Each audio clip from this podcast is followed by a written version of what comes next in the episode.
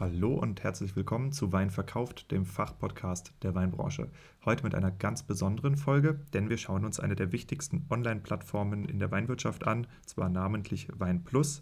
Wir versuchen zu verstehen, was ist WeinPlus eigentlich, wie funktioniert WeinPlus und was hat WeinPlus zu bieten. Ich spreche mit dem Gründer Utz Grafmann über Netzwerkökonomie in der Weinwirtschaft und heute beginnt die Medienpartnerschaft von WeinPlus und Wein verkauft.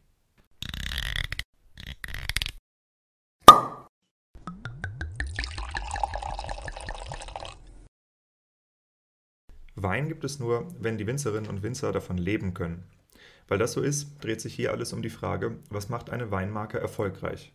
Mal mit Gästen, mal alleine behandelt Wein verkauft die Säulen erfolgreicher Weinmarken und des nötigen Selbstvertrauens, das du brauchst, um mit deinem Wein den Durchbruch zu schaffen.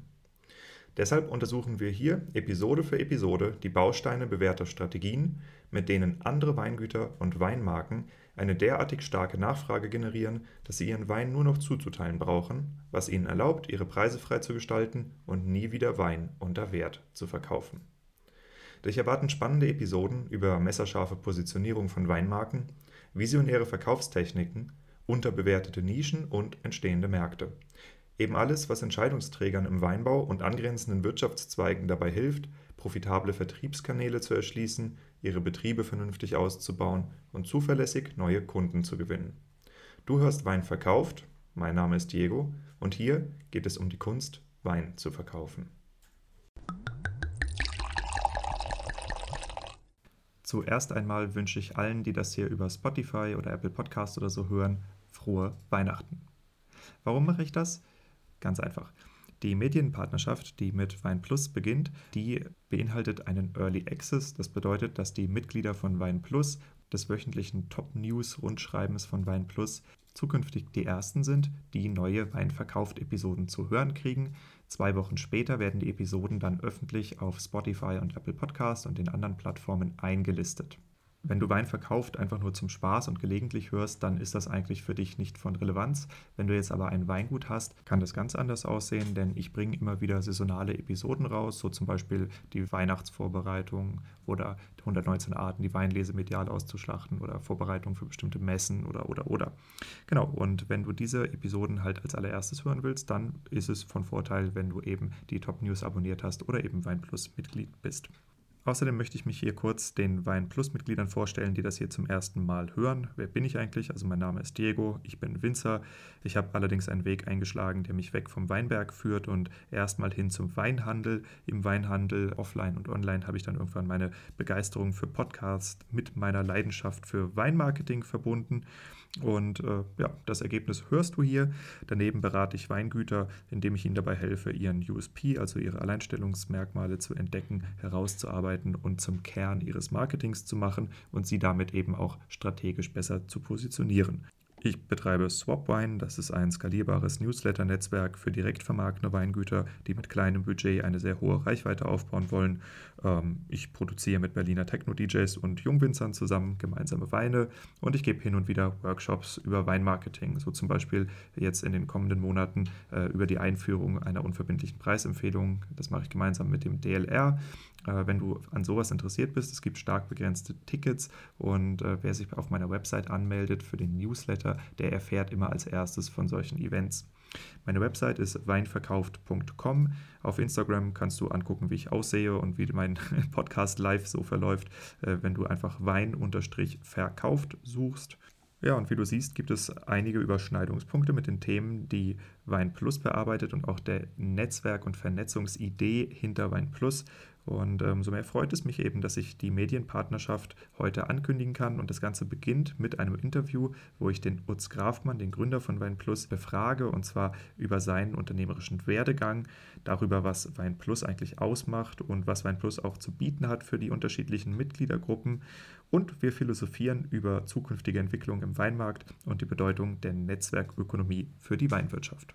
Ich wünsche dir jetzt viel Spaß mit dem Interview und bitte nicht wundern, wenn zwischendurch Musik gespielt wird oder ich dir am Ende des Podcasts eine Musikempfehlung gebe. Das ist einfach so bei mir, das macht mir Spaß. Und äh, wenn du bis zum Ende durchhältst, bekommst du nach dem Interview auch noch ein brandneues Update zum Swapwine-Projekt. Es hat äh, gerade eben sehr, sehr spannende News gegeben. Also dranbleiben lohnt sich.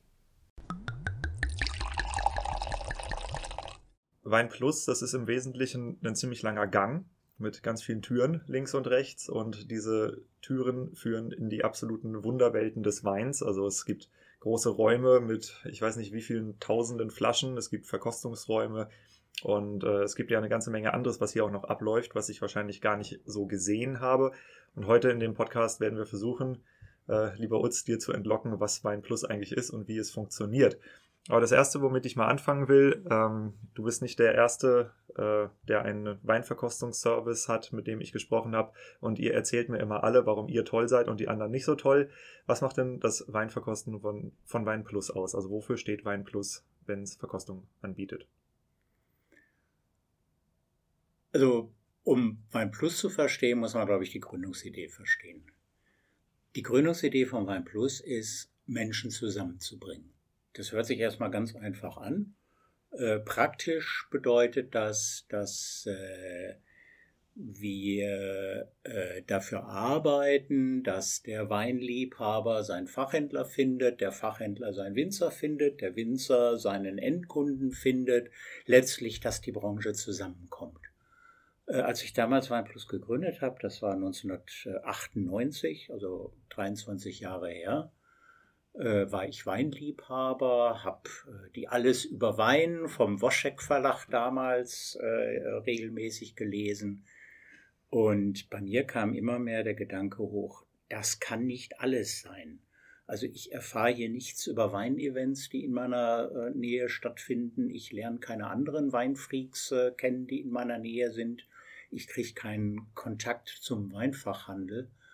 Und äh, das war eigentlich die Idee, da eine, eine Plattform, würde man heute sagen, eine Plattform zu gründen, die die Menschen zusammenbringt. Und das, was du angesprochen hast, das Verkosten, äh, ist Teil davon.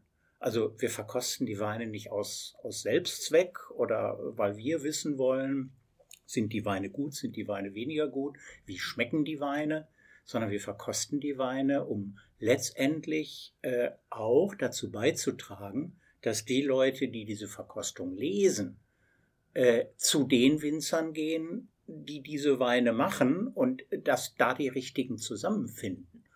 Weil, ich meine, ist doch klar, wenn ich Weinliebhaber bin und ich will gute Weine trinken, was mache ich da? Ich kann nicht jeden Tag selber äh, äh, zig Weine durchprobieren, um irgendwann die zu finden, die mir schmecken und die meinem Geschmack entsprechen, äh, sondern da brauche ich natürlich Unterstützung. Das gleiche gilt für den Weinfachhändler wenn der Weinfachhändler sein Portfolio äh, aufbaut, wenn der Gastronom seine Weinkarte zusammenstellt, äh, kann der nicht äh, äh, alle Weine selber probieren, die vermutlich gut sind. Und genau da kommt Wein Plus ins Spiel, äh, indem wir das für die Leute machen und den Leuten eine Orientierung geben um letztendlich dahin zu kommen, dass äh, der Winzer seine richtigen Kunden findet, beziehungsweise der Kunde äh, den richtigen Winzer und den richtigen Wein findet. Dann müsste er aber auch eine gewisse Verkostungsneutralität haben. Also es ist jetzt kein äh, Parker, der sagt, ich habe den typischen Parker-Geschmack, das ist mein Style und nach meinem Style bewerte ich. Oder, äh, sondern ihr müsst ja sagen, okay, es ist halt ein Wein, der neutral bewertet, nach bestimmten Kriterien gut oder schlecht ist. Verstehe ich das richtig? Absolut. Und ich meine, da wird ja viel, da wird ja viel darüber diskutiert. Was ist eine objektive Weinbewertung? Kann Weinbewertung überhaupt objektiv sein? Äh, ich, um ehrlich zu sein, ich weiß nicht, was die richtige Antwort ist. Äh, ich weiß nur, dass wir bei Wein Plus versuchen, an diese Objektivität ganz, ganz nah dran zu kommen. Äh, das kann man machen, indem man erstmal bestimmte Grundvoraussetzungen erfüllt. Absolute Grundvoraussetzung ist blind probieren. In dem Moment, wo ich das Etikett sehe, in dem Moment, wo ich weiß, von wem kommt dieser Wein, habe ich natürlich erstmal meine Vorurteile, positiv oder negativ. Also das Erste ist mal, diese eigenen Vorurteile auszublenden, indem ich blind probiere. Aber auch die Verkostungsumgebung spielt eine Rolle. Also wenn ich zum Winzer gehe oder auf eine Messe gehe, einen Menschen vor mir habe und die Weine probiere, der lächelt mich an oder der hat ein grümmiges Gesicht und auf dem Weg dahin habe ich jetzt gerade ein Problem gehabt oder kein Problem gehabt. Äh, ich trinke aus unterschiedlichen Gläsern. Äh, da kann ich nicht objektiv Wein probieren. Deswegen ist ja bei uns ganz klare Regel, jeder Wein wird bei uns im Verkostungsraum unter absolut gleichen Bedingungen probiert. So, das nächste ist, wer probiert die Weine? Also da kann ich das was machen, was viel in der Branche gemacht wird. Da lade ich dann zehn Leute ein und sage, hey Leute, ich mache euch einen schönen Tag und ihr kriegt ein schönes Freizeitprogramm und dafür verkostet ihr jetzt mal ein paar Weine und äh, gebt Bewertungen ab. Ähm, äh, das, das kann man so machen. Da kriegt man dann ein ja, Ergebnis, was ehrlich gesagt so ein bisschen zufällig ist, was natürlich von den Leuten abhängt, die da gerade äh, eingeladen sind. Oder man kann es so machen, wie wir es machen, indem wir wirklich ein ganz, ganz festes Team haben, indem wir sicherstellen, dass auch in dem Team, egal wer diesen Wein probiert, am Ende dieselbe Bewertung und dieselbe Beschreibung rauskommt, indem immer wieder auch gemeinsam verkostet wird, indem jeder Wein äh, nachverkostet wird, und zwar dann vom ganzen Team und nicht nur von dem einen Verkoster.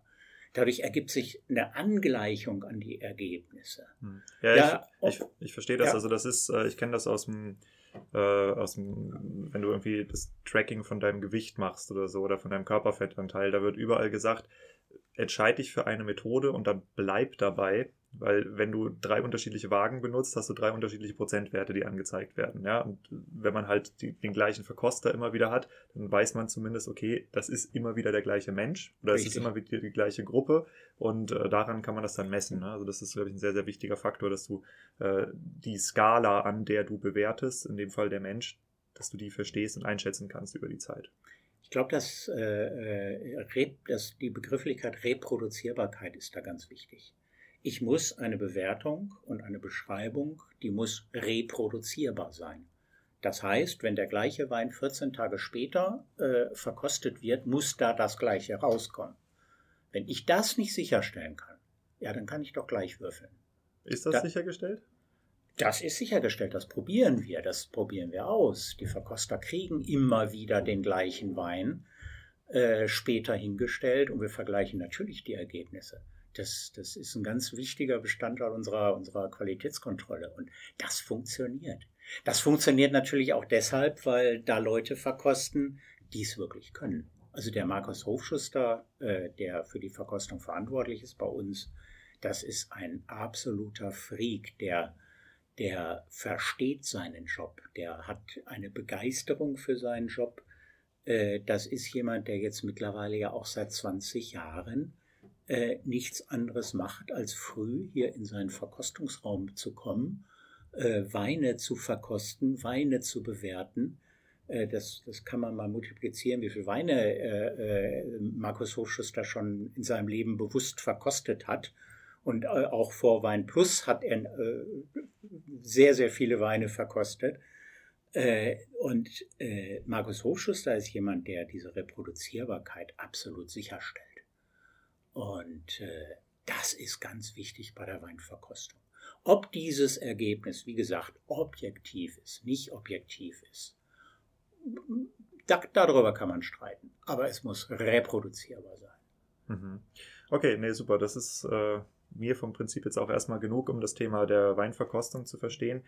Hm, ich bin auch hier, um Wein Plus zu verstehen, weil Wein Plus begegnet einem in der Weinbranche immer wieder. Und äh, ich muss ganz ehrlich sagen, ich habe bis heute nicht so 100% kapiert, was Wein Plus eigentlich ist. Ähm, es fällt mir immer sehr schwer, das zu beschreiben. Also ich benutze dann Analogien wie äh, Meetup, ähm, wie LinkedIn, wie, ja, keine Ahnung, alle möglichen Plattformmodelle. Hm, aber im, Wesentlichen äh, eine der Fragen, die ich heute stellen will, ist, welche Rolle spielt Wein Plus für die Weinwirtschaft? Und wahrscheinlich hat sich Wein Plus ja auch in den letzten Jahren sehr gewandelt oder ich weiß nicht, wie, wie sehr Wein Plus noch mit der Gründungsidee vor 23 Jahren übereinstimmt. Ähm, vielleicht magst du einfach mal die Geschichte erzählen von Wein Plus und wie Wein Plus das geworden ist, was es heute geworden ist. Die Geschichte fing, fing tatsächlich äh, 1998 an. Ich betone immer gerne äh, zu Zeiten, als es noch nicht einmal Google gab. Äh, das war eine Zeit, äh, in der das Internet ganz neu war und äh, in der man so langsam anfing, sich überhaupt mit dem Internet auseinanderzusetzen. Ich selber bin, bin Informatiker. Ich äh, habe sehr, sehr früh angefangen, mich mit dem Internet äh, technisch auseinanderzusetzen und war eigentlich relativ, äh, relativ früh begeistert von den Möglichkeiten. Und Na, im Gegensatz zu vielen, die damals das Internet so als, als ja, Buchersatz gesehen haben, als reines Informationsmedium, fand ich eigentlich von Anfang an diesen Aspekt äh, interessant, dass man mit dem Internet äh, Menschen zusammenbringen kann. Und äh, von der Gründungsidee habe ich ja vorhin schon erzählt. Äh, das ist das, was WeinPlus definitiv begleitet hat in den letzten 23 Jahren und auch immer begleiten wird. Wie hat WeinPlus dann angefangen, Geld zu verdienen? Das war sehr, sehr schwierig und das hat sehr lange gedauert. Äh, wir haben äh, viele, viele Jahre haben wir alles Mögliche versucht, um im Internet Geld zu verdienen. Ähm, du erinnerst dich vielleicht, 2000 war diese Dotcom-Blase bis dahin hat man gedacht, über Werbung im Internet Geld verdienen zu können. Die Dotcom-Blase hat dann gezeigt, dass genau das nicht geht. Äh, es gab viele andere Modelle. Natürlich äh, kann man Geld verdienen, indem man sich an Weinverkäufen beteiligt, also indem man dabei hilft, Wein zu verkaufen und da eine gewisse Provision oder eine gewisse, gewisse Marge kriegt. Das ist ja das, was der Handel macht, das, was Handelsplattformen machen. Das ist aber das, was ich nicht wollte, weil äh, was für mich äh, immer wichtig war, war die Unabhängigkeit. Also ich wollte immer äh, unabhängig sein und niemals äh, von Weinverkäufen direkt profitieren. Und ja, was haben wir versucht? Wir haben alle möglichen Werbeformen versucht. Wir haben versucht, ein, ein Internetkaufhaus, hieß das damals, auf die Beine zu stellen, in dem sich Händler einmieten können und, und Wein verkaufen können. Äh, wir haben versucht, eine Versteigerungsplattform äh, zu starten.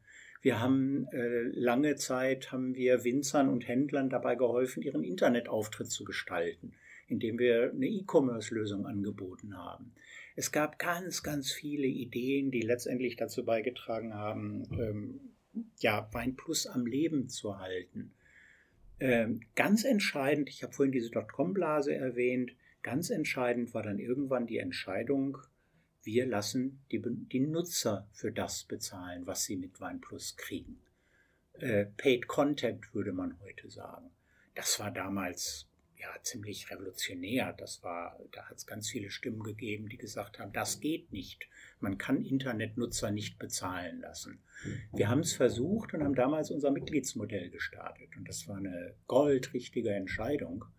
Äh, natürlich kamen die Mitglieder nicht sofort in Scharen. Aber es waren genug Leute bereit für diesen extrem hochwertigen Content, den Weinplus ja bietet äh, auch zu bezahlen und sich an den Kosten für diesen Content auf diese Art und Weise zu beteiligen. Was war dann, war, also war das Mitgliedsmodell der wesentliche Durchbruch, dass ihr hier einen belastbaren Cashflow hattet?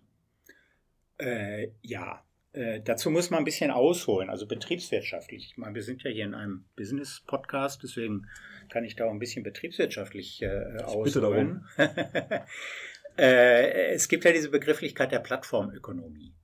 Also Plattformökonomie äh, ist das, was wir bei vielen Plattformen im Internet finden. Plattformökonomie äh, zeichnet sich dadurch aus, dass ein Teilnehmer an der Plattform einen umso höheren Nutzen von der Plattform hat, umso mehr andere sich an der Plattform beteiligen. Also ich erkläre es immer gerne am Beispiel von eBay. Also eine, eine Versteigerungsplattform äh, ohne Käufer wäre nichts wert äh, ohne Verkäufer wäre sie auch nichts wert.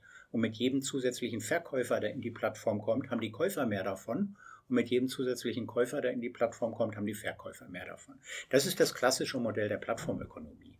So, und wenn man sich mal solche Modelle anguckt, äh, die auf, auf Plattformökonomie äh, basieren, dann sieht man, dass solche Modelle in der Regel nicht linear, sondern exponentiell wachsen.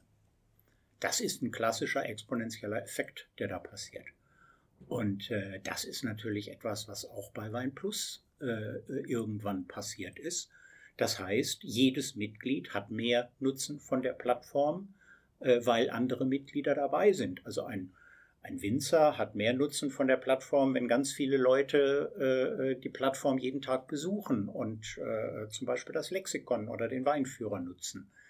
Äh, ein, ein Leser hat mehr Nutzen davon, wenn ganz viele Winzer und ganz viele Händler äh, sich an der Plattform beteiligen und zum Beispiel ihre Weine zur Verkostung äh, einschicken. Das ist dieses, dieses äh, Plattformmodell, das ist diese Plattformökonomie. Und das ist das, was letztendlich dazu geführt hat, dass irgendwann dann endlich dieses Thema Geld verdienen bei WeinPlus äh, sehr viel einfacher geworden ist. Die Kosten, die steigen bei so einem Plattformmodell nämlich linear. Und habt, ihr das, habt ihr das incentiviert? Weil ich meine, es gibt ja immer, äh, wenn man über solche ähm, Businessmodelle spricht, da wird immer der, das Faxgerät rangezogen. Das Faxgerät bringt mir nur was, wenn du auch ein Faxgerät hast. Und weil ich Bock habe, dir ein Fax zu schicken, kriege ich dich dazu, ein Fax zu kaufen. Äh, habt ihr das irgendwie, also haben die Leute von selber Weinplus geteilt oder habt ihr das aktiv, also die Möglichkeit gegeben, Weinplus äh, bekannter zu machen? Wir haben damit gestartet, dass wir ganz viele spannende, gute, hochwertige, redaktionelle Informationen zum Thema Wein bereitgestellt haben. Und zwar ohne da unbedingt Geld zu verlangen. Äh, was die Leute natürlich interessiert hat und was die Leute natürlich genutzt haben. Also wart ihr ein professioneller Blog? Mm, na, als Blog habe ich uns nie bezeichnet, würde ich auch nie. Äh, sondern äh, wenn ich von, von hochwertigen Inhalten rede, dann reden wir von den Verkostungen, die wir vorhin angesprochen haben. Dann rede ich von diesem Wahnsinnslexikon mit, mit 25.000 äh, Weinfachbegriffen, die da erläutert sind. Äh, dann rede ich vom Magazin, wo man einfach ja, spannende neue Dinge zum Thema Wein lesen kann. Dann lese ich von, dann rede ich von den News, wo äh, tatsächlich regelmäßig äh, branchenaktuelle News äh, redaktionell aufbereitet werden. Das, das sind diese Informationen, von denen ich rede. Und wo wir viel Wert drauf legen, dass das redaktionelle Informationen sind. Also wir reden nicht von User-Generated Content, äh, wie andere Plattformen, die halt viel User-Generated Content bereitstellen. Ist auch ein Modell, was in Ordnung ist, ist nicht unser Modell. Äh, unsere Informationen sind rein redaktionell und nicht von irgendwelchen Leuten zusammengeschrieben, sondern von Leuten, die wirklich wissen, was sie tun. Und das ist dieses Incentive, wenn man so will, was wir natürlich erstmal ins Netz stellen mussten. Äh, danach helfen uns Suchmaschinen wie natürlich mittlerweile ganz stark Google, äh, um die Leute dann auch da reinzubringen. Also jeder, der sich fürs Thema Wein interessiert und der irgendwelche Weinthemen äh, googelt, der landet bei uns äh, dank Google und dank unserem hochwertigen Content brauchen wir kein Werbeetat. Also es hat bei OnePlus tatsächlich nie sowas wie ein Werbeetat gegeben, sondern die Leute kommen zu uns, weil sie diese Inhalte nutzen wollen. Und äh, das, das ist der Start dieser, dieser ähm, ja, dieses Aufschaukelns, sage ich jetzt mal im positiven Sinne, zwischen Menschen, die die Plattform nutzen und den Menschen, die dann davon profitieren, weil sie ihren Wein einfacher verkaufen. Also sprich der Winzer oder der Händler. Hm, ich verstehe. Ähm, ich habe schon mit verschiedenen Leuten zu tun gehabt, beruflich und auch privat, die äh, Plattformmodelle entweder erfolgreich aufgebaut haben oder gerade dabei waren.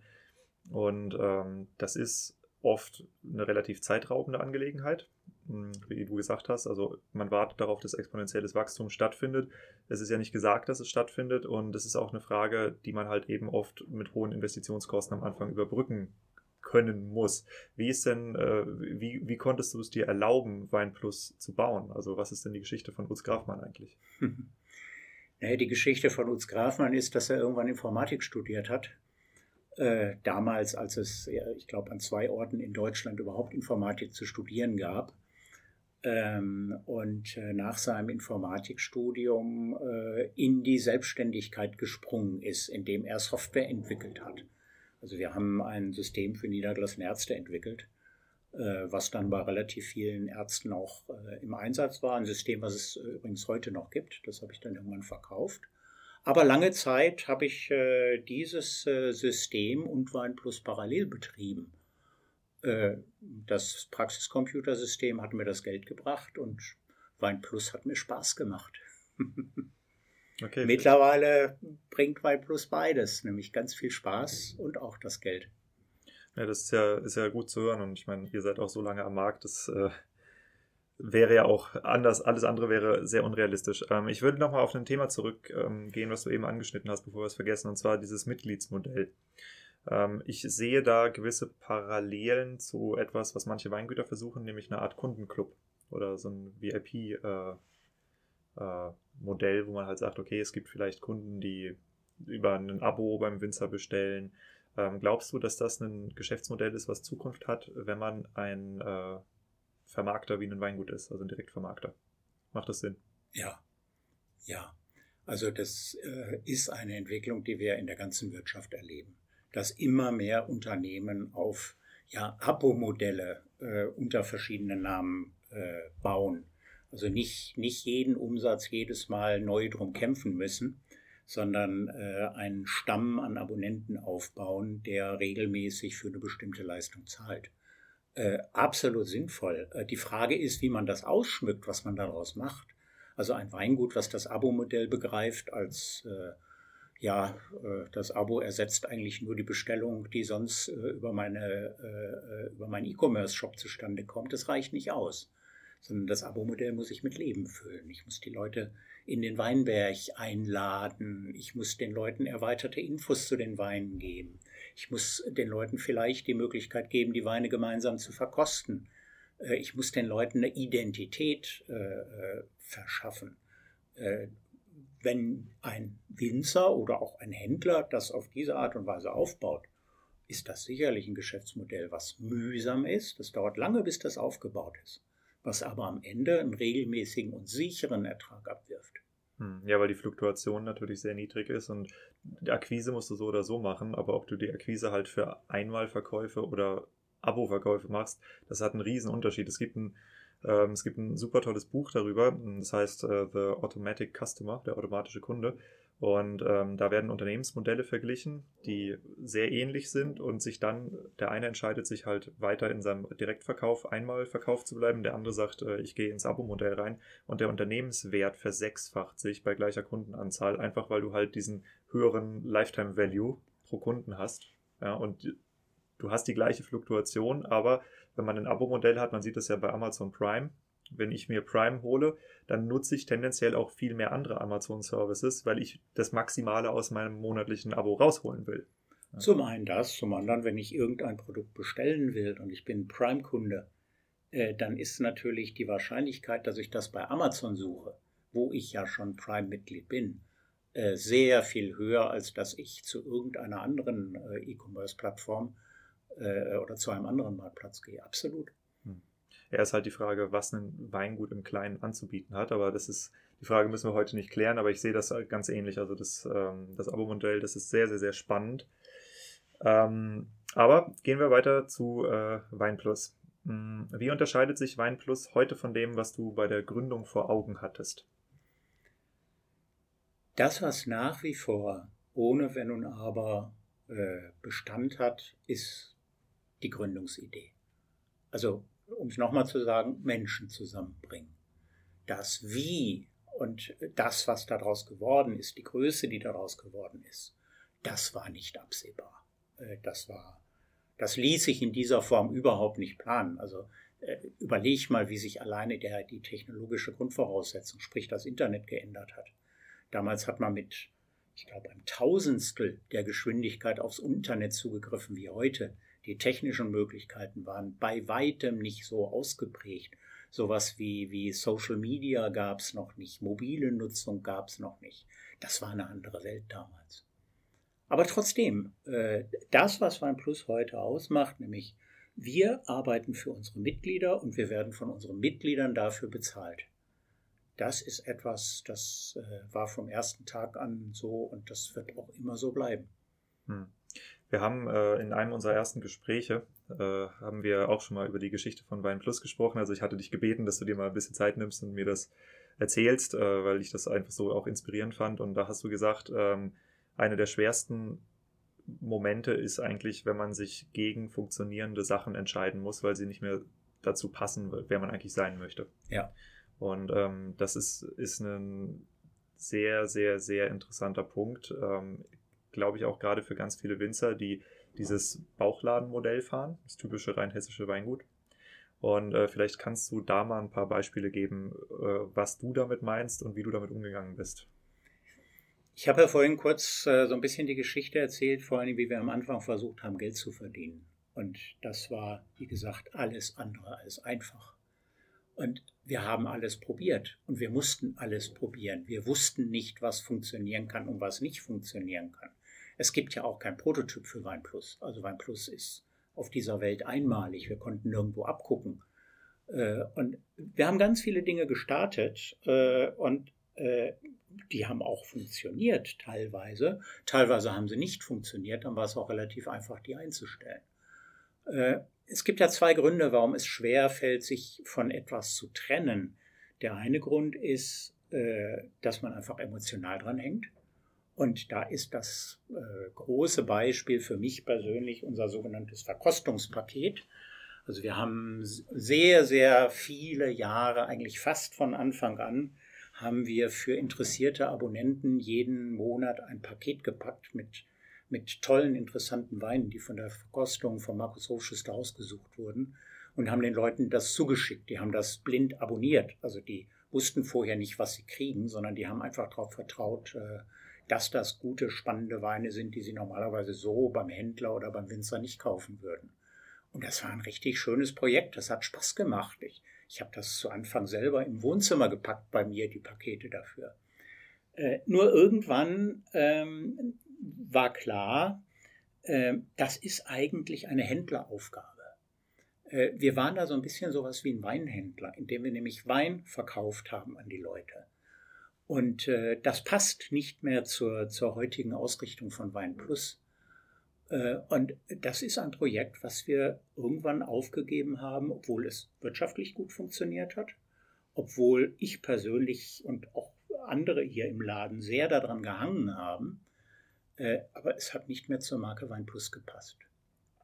Andere Projekte, das sind dann eher Projekte, da fällt es finanziell schwer, die aufzugeben. Ich sage jetzt mal ein Beispiel ähm, für, für Winzer und Händler gibt es bei uns äh, eine, eine, tolle Suchmaschine, wo man eingeben kann, äh, hier, ich suche jetzt einen Riesling aus Rheinhessen, äh, tralala, und kriege dann verschiedene Händler, verschiedene Winzer angezeigt, die, die genau diesen Wein ähm, verkaufen. So, und um sich da zu listen, haben wir früher eine Gebühr verlangt. Das heißt, es hat früher 250 Euro im Jahr gekostet, sich da listen zu lassen. Äh, wir haben irgendwann aber gesagt, nein, eigentlich ist das eine Sache, die sollte in der Mitgliedschaft drin sein. Ähm, ich habe, da muss ich jetzt ein bisschen ausholen, vor vielen Jahren das Ziel ausgegeben, irgendwann will ich nur von der Mitgliedschaft leben. Und wenn jemand Mitglied wird bei uns, also Premium-Mitglied wird bei uns, dann soll er alles haben, was bei uns auf der Plattform geht. Und dazu gehört natürlich auch die Listung äh, in dieser Weinsuchmaschine. So, das heißt, die Anforderung war, wir wollen das nicht mehr extra berechnen. Auf der anderen Seite, wenn ich das kaufmännisch durchgerechnet habe, dann habe ich dann natürlich auf viel Umsatz verzichtet. Ich habe das am Ende aber gerne gemacht und ich habe das nie bereut, weil dadurch Wein Plus wieder ein Schritt klarer geworden ist, ein Schritt einfacher zu verstehen war und weil wir unserer Kernmarke, nämlich wir machen alles für die Premium-Mitgliedschaft, damit einen deutlichen Schritt näher gekommen sind. Und da gibt es ganz viele ähnliche Beispiele von, von Dingen, die wir ausprobiert haben und sein gelassen haben. Also ich erzähle das oft meinen Mitarbeitern und versuche deutlich zu machen, Leute, wir müssen fünf Dinge ausprobieren und wir wissen genau, drei davon werden nicht funktionieren. Aber die zwei, die funktionieren, die machen das ganze Spielchen trotzdem lohnenswert. Und da mache ich oft die Erfahrung, dass Mitarbeiter da manchmal Probleme haben, sich das so vorzustellen. Äh, äh, warum man jetzt für etwas arbeiten soll, von dem man durchaus eine hohe Gefahr hat, dass man das am Ende wieder aufgibt. Äh, und da bin ich immer derjenige, der, der versucht, eine Sensibilität zu schaffen, äh, dass wir Dinge ausprobieren müssen, dass wir Projekte starten müssen, wohlwissend, dass die nicht alle überleben werden ganz, ganz wichtig. Und dein, deine, das, deine Eingangsfrage äh, finde ich da durchaus eine gewisse Übertragbarkeit, was nämlich diese Vielzahl der Etiketten bei vielen Winzern angeht. Ich glaube, die stehen vor einer ganz ähnlichen Situation. Man gibt das einzelne Etikett ungern auf, weil es gibt ja Leute, die möchten diesen Wein kaufen. Auf der anderen Seite wird es natürlich ganz viel zu Klarheit äh, und zu Transparenz beitragen, wenn man es machen würde. Und das sind keine einfachen Entscheidungen. Also ich kann das gut nachvollziehen. Welche Fehler hast du gemacht? Also ganz ehrlich, mein größter Fehler war vielleicht bedingt durch das, was ich dir vorhin erzählt habe, nämlich dass die Anfänge von Weinplus eigentlich gar nicht finanziert werden mussten, sondern durch mein erstes Unternehmen finanziert wurden, dass äh, ich viel zu wenig Geld für das verlangt habe, was wir leisten. Äh, wenn du dir das anschaust, auch heute noch, also eine Business Premium Mitgliedschaft für Weinproduzenten, die kostet heute 200 Euro im Jahr. Das ist ein Witz für das, was der Produzent dafür kriegt. Für das, was er an Sichtbarkeit auf Weinplus kriegt. Für das, was er an konkreter Verkaufsunterstützung kriegt was er an konkreten Verkäufen, an konkreten Conversions kriegt, die über, wir nennen das Finden und Suchen-Button, äh, Quatsch, Finden und Kaufen-Button, äh, äh, an konkreten Verkäufen äh, entweder direkt bei ihm landen oder indirekt über einen Fachhändler bei ihm landen, sind 200 Euro ein Witz. Äh, und ich hätte äh, aus heutiger Sicht, wenn ich mein Plus heute nochmal starten würde, dann würde ich ja wahrscheinlich mit dem fünf- bis zehnfachen einsteigen.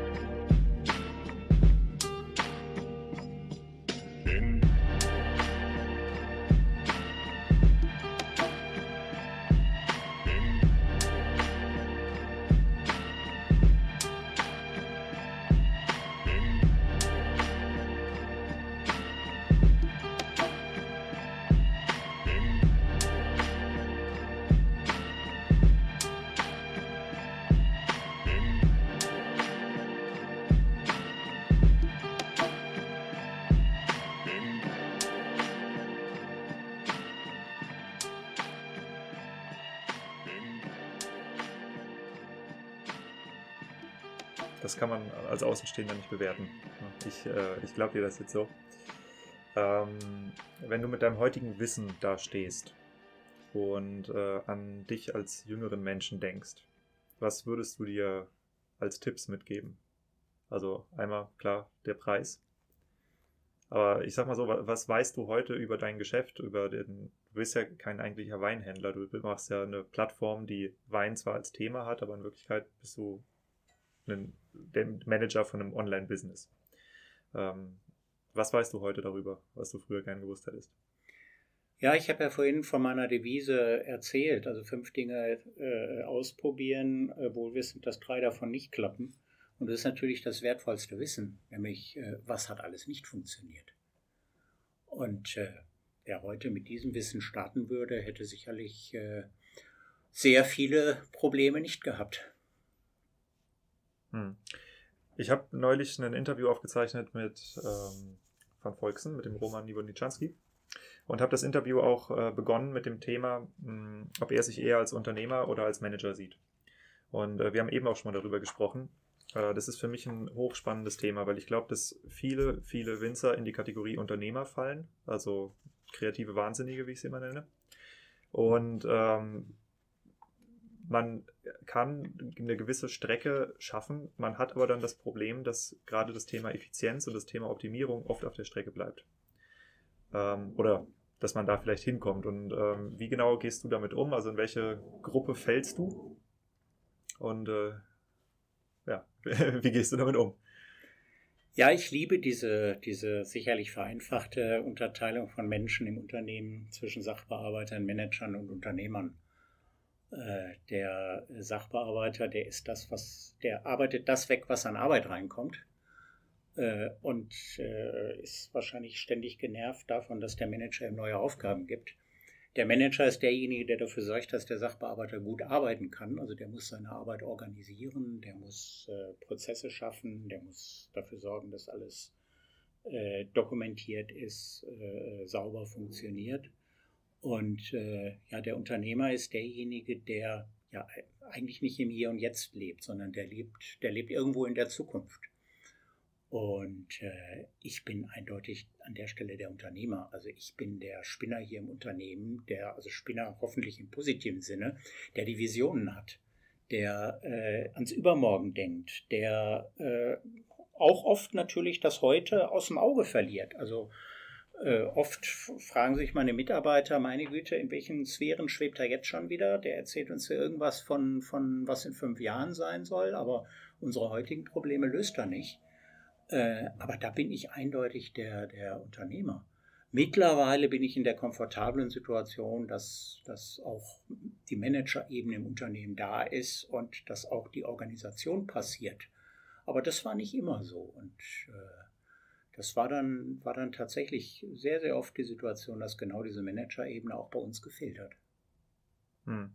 Ja, nee, das ist was, damit kann ich mich auch sehr gut assoziieren. Also ich kämpfe im Moment selbst damit, mich durchzuorganisieren, weil ich genau sehe, ähm, ich habe, keine Ahnung, so ich, ich sage mal, ich habe acht Angeln ausgeworfen und äh, auf einmal beißen die ganzen Fische an und ich weiß nicht genau, wie ich die an, an Land kriegen soll. Hm, da fehlt es mir dann an Managerfähigkeiten, aber es ist einfach eine spannende Frage.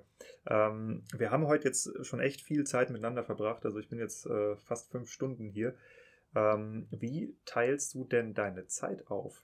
Also ist das, machst du das eher intuitiv, worauf du Lust hast, oder sagst du, okay, so und so viel Neukundengewinnung, so und so viel Administration, so und so viel Unternehmensführung? Also, wie sieht dein Arbeitsalltag aus? Also ich habe keine Uhr mitlaufen, wo ich dann unterschiedliche Knöpfe drücke, je nachdem, was ich gerade mache. Und ich sage dir auch ganz ehrlich, dass ich äh, ganz oft einfach das mache, wo ich jetzt in diesem Moment Lust zu habe. Äh, mir ist es wichtig, meine, meine Arbeit, wie man es halt klassisch lernt. Also äh, was ist wichtig, was, was ist wichtig, was ist dringend äh, zu unterscheiden und sich auf die Dinge ähm, zu stürzen, die möglichst dringend und wichtig sind.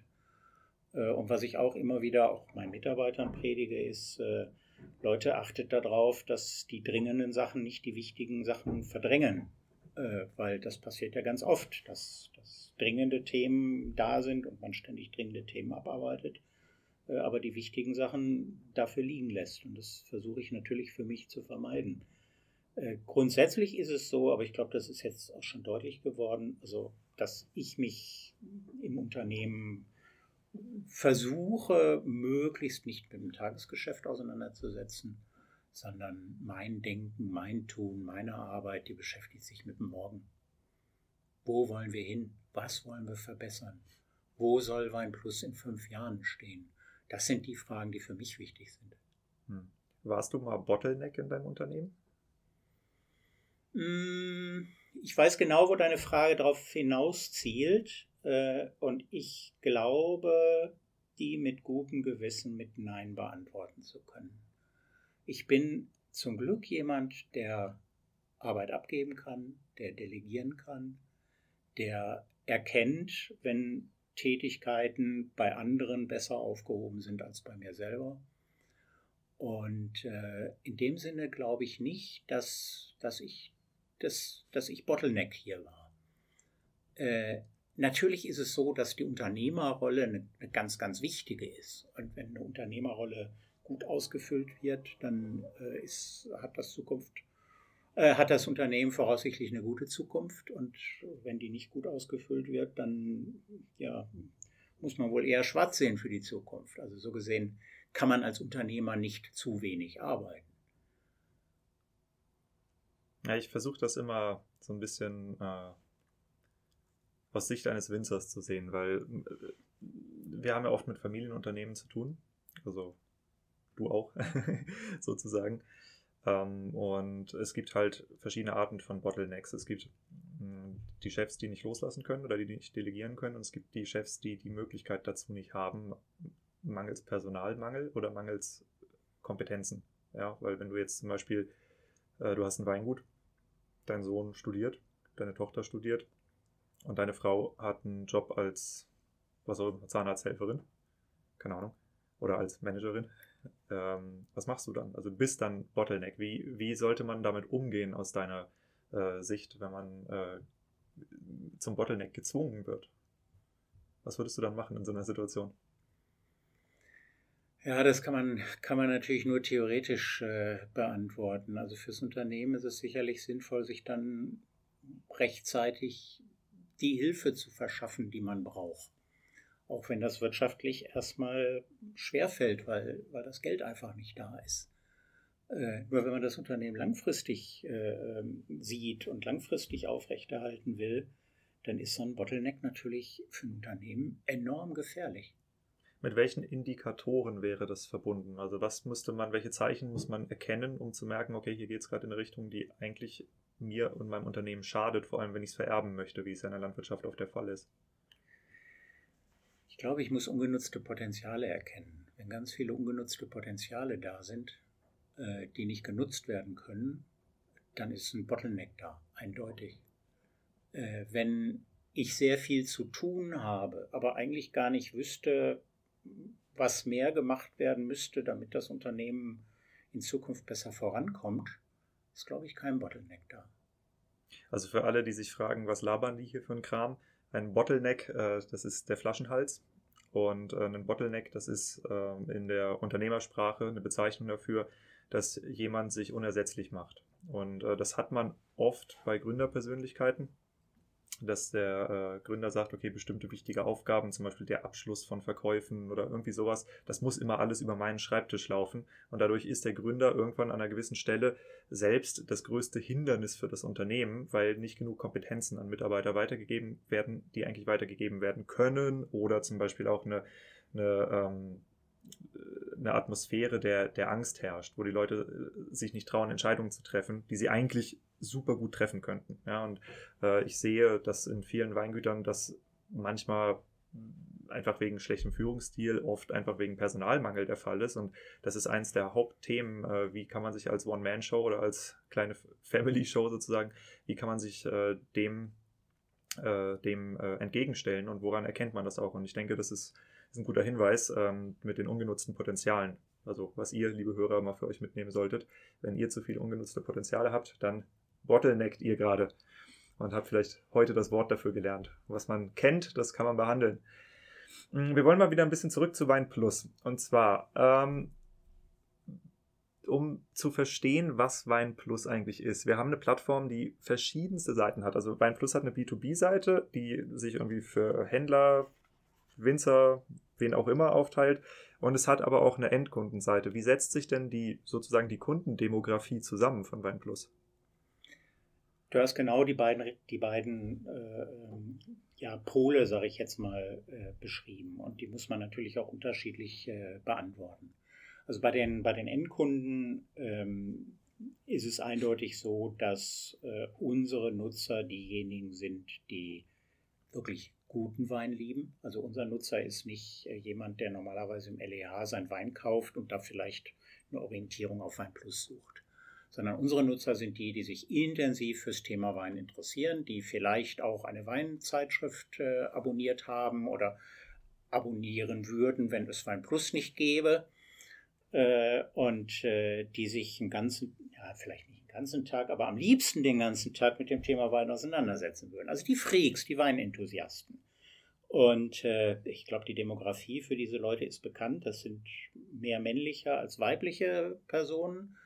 Äh, und das sind natürlich auch Menschen äh, mit einem überdurchschnittlich hohen äh, Haushaltseinkommen. Ansonsten könnten die sich die besseren Weine gar nicht leisten. Auf der anderen Seite haben wir die, die, unsere Business-Mitglieder. Unsere Business-Mitglieder, das sind äh, natürlich die, die Winzer, die Weinproduzenten, das sind die Weinfachhändler, das sind die Gastronomen, das sind die, die mit Wein äh, und um Wein herum ihr Geld verdienen. Hm. Wie viele sind das? Also wir, wir haben jetzt äh, äh im Moment 230.000 Mitglieder und von diesen 230.000 Mitgliedern sind, ich glaube, 25.000 Business und der Rest sind private Mitglieder. Du hast mir vor ein paar Monaten, oder wie lange es her war, zwei Monate wahrscheinlich, hast mir erzählt, dass ihr gerade so ein ziemliches Mammutprojekt gestemmt habt, und zwar die Internationalisierung. Ähm, was genau hat es damit auf sich? Also hast du gesagt, der deutsche Markt ist jetzt gesättigt oder hast du gesagt, der, der, der internationale Markt ist jetzt reif für Wein Plus? Also welche Überlegung steckt dahinter? Also, wenn ich dir erzählt habe, wir haben das Projekt gestemmt, dann war ich wahrscheinlich gerade mal wieder viel zu enthusiastisch, weil das ist ein Projekt, äh, das wir auch in zwei Jahren noch nicht gestemmt haben. Aber wir haben es gestartet. Also wir haben ähm, tatsächlich ähm, ähm, die Plattform jetzt in fünf Sprachen veröffentlicht vorher in Deutsch auf Englisch. Mittlerweile haben wir Französisch, äh, Spanisch und Italienisch dazu genommen. Erreichen damit natürlich in Europa ein sehr, sehr viel größeres Publikum. Und äh, das äh, wird begleitet von einem äh, Business Development Projekt. Also wir haben in diesen Ländern, also sprich in, Italien, in Frankreich, in Spanien, äh, haben wir Mitarbeiter, die sich in dem Land darum kümmern, dass Weinplus dort Fuß fassen kann. Letztlich geht es darum, ähm, europaweit das auf die Beine zu stellen, was wir im Moment eindeutig im deutschsprachigen Raum sind. Also im Moment im deutschsprachigen Raum sind wir die, die Angebot, Nachfrage im Weinbereich äh, zusammenbringen aber eben bezogen mehr auf den deutschsprachigen Raum und äh, dem italienischen Winzer konnten wir bisher nicht helfen, äh, ähm, Kunden in seiner Region zu finden, Fachhändler in Italien zu finden, Fachhändler in Spanien zu finden. Und das ist das, was sich durch dieses Europäisierungsprojekt geändert hat. Das heißt, wenn man sich jetzt mal so die Mitglieder von Wein Plus wie so ein großes Netzwerk vorstellt auf dem Papier, die also alle miteinander verbindet, dann waren das vorher vor allen Dingen Striche innerhalb des deutschsprachigen Bereiches und jetzt sind halt ganz, ganz viele Verbindungen auch äh, in weitere Länder dazugekommen. Für unsere Mitglieder natürlich ein riesen Vorteil, weil wir dem äh, Winzer in Deutschland nicht nur helfen können, Fachhändler in Deutschland, in Österreich, in der Schweiz zu finden, sondern eben auch Fachhändler in Italien, in Frankreich, in Spanien zu finden das gleiche gilt für die Fachhändler. Also wir können jetzt auch dem Fachhändler in Spanien helfen, Kunden in Spanien zu finden. Äh, das gleiche für die anderen Länder. Also insgesamt dieses Netzwerk äh, hat sich sehr, sehr deutlich vergrößert. Und das ist ein Projekt, da werden wir noch Jahre dran arbeiten, bis wir in ganz Europa so weit sind, wie wir heute im deutschsprachigen Bereich sind. Hm. Um, um die Größe von Wein Plus mal so ein bisschen einschätzen zu können, ähm, weil von außen seid ihr eine Website. Äh, wie viele Seiten musstet ihr übersetzen? Oder übersetzt ihr? Darf ich den Spieß mal umdrehen und äh, mal eine kleine Wettfrage stellen? Was meinst du, wie viele Seiten Wein Plus insgesamt hat? Also Webseiten. du hast es mir gesagt, deshalb ist es unfair. Das ist schlecht. Also es sind tatsächlich 1,5 Millionen Webseiten. 1,5 Millionen Webseiten. Das ist, ist unglaublich. Also was da mittlerweile an, an Informationen, an Weinwissen zusammengekommen ist. Hast du mal ein Pareto-Prinzip darüber laufen lassen? Also, dass du sagst, welche, was, was davon sind eure Rennerseiten und wie viele Karteileichen habt ihr da? Da, da? Da sind auch Karteileichen dabei, natürlich. Nicht, nicht jeder Wein, also unter den 1,5 Millionen Seiten sind natürlich auch Seiten über Weine, die vor 18 Jahren mal verkostet wurden. Der halbtrockene Müller-Thurgau äh, den interessiert heute natürlich keiner mehr. Und den könnte man wahrscheinlich genauso gut rausnehmen, äh, als ihn drin zu lassen. Da gibt's auch, man kann das ja im Web sehr, sehr gut messen und das mache ich natürlich auch regelmäßig. Äh, da gibt's natürlich auch kaum noch Zugriffe. Das, was wirklich interessiert, sind die aktuellen Weinbewertungen, die Beschreibungen für die Produzenten, die einen enormen Zulauf haben. Also wir haben das mal, wir haben das mal ausgerechnet. Also ein Produzent, der regelmäßig Weine zu uns schickt, äh, der hat äh, in einem Monat Größenordnung 15.000, 20.000 Sichtkontakte auf der Plattform. Äh, das ist, das ist sehr, sehr spannend für alle Beteiligten natürlich. Das Lexikon kommt gut an, das Magazin kommt gut an. Es gibt nichts, was man weglassen könnte. Das ist übrigens etwas, was wir in den letzten Jahren sehr intensiv gemacht haben. Also Pareto-Prinzip, ähm, bei uns lief das äh, unter dem Stichwort äh, Nougat-Aktion. Äh, nein, Quatsch, Nutella-Aktion. Äh, wir haben tatsächlich über Jahre haben wir daran gearbeitet, die Komplexität von OnePlus zu reduzieren. Auf 1,5 äh, Millionen Seiten. Auf 1,5 Millionen Seiten, richtig. Oh, äh, und äh, das hat so funktioniert, dass jeder Vorschläge einreichen konnte und jeder Vorschlag, der dann umgesetzt wurde, der hat ein Glas Nutella gekriegt. Seite 987. Äh, warum Nutella? Weil Nutella ein tolles, tolles, einfaches Produkt ist. Das gibt es nur im 400 Gramm Glas. Das gibt es nicht mit Erdbeergeschmack und Vanillegeschmack, sondern Nutella ist Nutella. Und das ist so ein Ziel, was wir damit verbunden haben, mit diesem Simplifizierungsprozess. Also, Nutella ist Ferrero, ne? Ja, haben die sich schon mal bedankt? ja, so viele Nutella-Gläser konnte ich dann doch nicht verschenken. Was sind denn, um das jetzt mal auf die Winzerseite zu bringen, weil ähm, mir geht es ja hier viel darum, auch einfach die Benefits für Winzer zu verstehen. Also klar, es gibt viele, die sind schon bei euch, aber es gibt auch viele, die wissen zwar, dass Wein Plus existiert, aber die können es genauso nicht richtig einschätzen wie ich bisher. Was sind die Benefits, die man bei ähm, Wein Plus hat, die man vielleicht gar nicht auf den ersten Blick sieht? Wir können es in zwei Bereiche unterteilen. Der eine Bereich ist das, was auf der Plattform selbst passiert, nämlich die Sichtbarkeits- und Werbeeffekte. Ein Produzent, der auf Wein Plus ist, wird gesehen, wird gefunden und seine Weine werden gekauft. Und das unterstützen wir ganz gezielt. Also ich habe vorhin schon mal den, den äh, Find and Buy Button äh, angesprochen. Also Find and Buy Button, um das kurz zu erklären, bei jedem Wein, der bei uns erwähnt ist, bei jedem Produzenten, der bei uns erwähnt ist, egal ob im Magazin, egal ob bei den Weinbeschreibungen, egal ob bei den Produzentenbeschreibungen, wird mit einem Button versehen und auf den Button kann ich draufklicken und kriege dann eine Information, wo kann ich diesen oder wo kann ich Weine von diesem Produzenten kaufen. Und wenn ich da draufklicke, dann lande ich tatsächlich zum Beispiel im Shop eines Weinhändlers nämlich genau bei diesem Wein, für den ich mich gerade interessiere. Und das ist natürlich eine, eine ganz fantastische Sache. Auf der einen Seite haben wir diese hochneutrale, objektive äh, Weinbewertung, Weinkritik, wo wir den Leuten sagen, äh, wie schmeckt der Wein und welches Qualitätsniveau hat der Wein. Ja, Wenn es den Wein jetzt bei zehn Händlern gibt.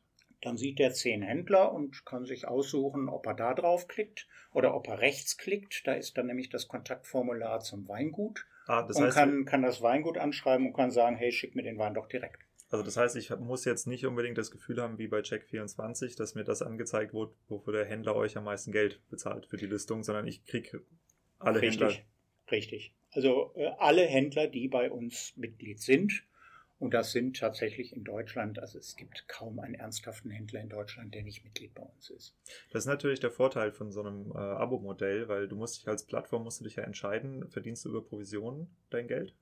Und dann bist du natürlich incentiviert, an den Bestbietenden äh, zu vermitteln. Oder ist es einfach für alle gleich teuer und du kannst dadurch eine Neutralität bieten? Also das ist schon, äh, ist, ist ein nicht zu unterschätzender Vorteil, weil ähm, ne, wenn man für etwas bezahlt, dann wird man praktisch nicht weiter verkauft als Kunde. Check24 ist ein gutes Beispiel. Ähm, ich meine, jeder, weiß, wenn er damit umgeht, dass er vorsichtig sein muss, weil er die Dinge äh, empfohlen kriegt, wo Check24 die meiste Provision kriegt. Es ist ein super Rechercheportal, um danach direkt bei der Versicherung die Versicherung abzuschließen. Aber Zum Beispiel, genau. ja. äh, aber genau das ist etwas, ich habe vorhin schon mal das Thema Unabhängigkeit erwähnt. Also äh, wirtschaftliche und redaktionelle Unabhängigkeit ist ein so großes Gut, was, was mir persönlich auch wahnsinnig am Herzen liegt. Also ich möchte niemals äh, in, in, äh, in den Verdacht geraten, dass wir irgendetwas deswegen empfehlen oder einen Link auf irgendetwas setzen, nur weil wir daran Geld verdienen. Machen wir nicht. Es gibt bei uns keine Affiliate-Programme, es gibt bei uns keine Bezahlung nach Provision.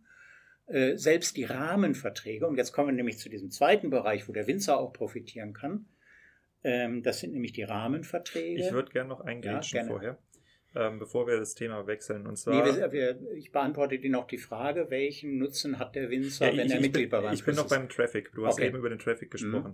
Mhm. Ähm, weil ich weiß, also ich habe ja selber eine äh, Historie äh, mit Wir Winzer, mit der Verkaufsplattform. Und da ist es halt, ähm, die Verteilung des Traffics ist ein großes, großes Thema. Und äh, die Verteilung des Traffics läuft natürlich in erster Linie über das Thema Werbedruck. Wer ist auf der Frontseite, wer nicht. Ähm, hat man das gleiche Prinzip bei WeinPlus auch oder ist der Traffic hier eher gleich verteilt? Der Traffic für die Mitglieder meinst du? Für die Weingüter. Für die Weingüter. Ähm, also gleich verteilt nein. Subventioniere ich die paar Star-Winzer mit meinem Mitgliedsbeitrag oder nicht? Das ist ja die Frage. Es ist schon so, dass natürlich die Seiten, für die sich die Leser mehr interessieren, mehr Traffic haben. Man darf aber nicht vergessen, dass wir ganz viele Funktionen haben, wo wir genau das versuchen auszugleichen. Beispiel äh, unsere E-Mail-Benachrichtigung für die Filter. Also da muss ich jetzt ein bisschen äh, ausholen. Ein Weinliebhaber, der sich, ich konstruiere jetzt mal, für Riesling interessiert, und zwar nur für äh, sehr guten, also ab 85 Punkten, nur für Bio, nur aus einer bestimmten Region, kann sich bei uns einen Filter setzen und kriegt diese Weine primär auf der Website angezeigt. Oder er kann auch anklicken, dass er die gerne zugeschickt haben möchte, sobald die verkostet werden.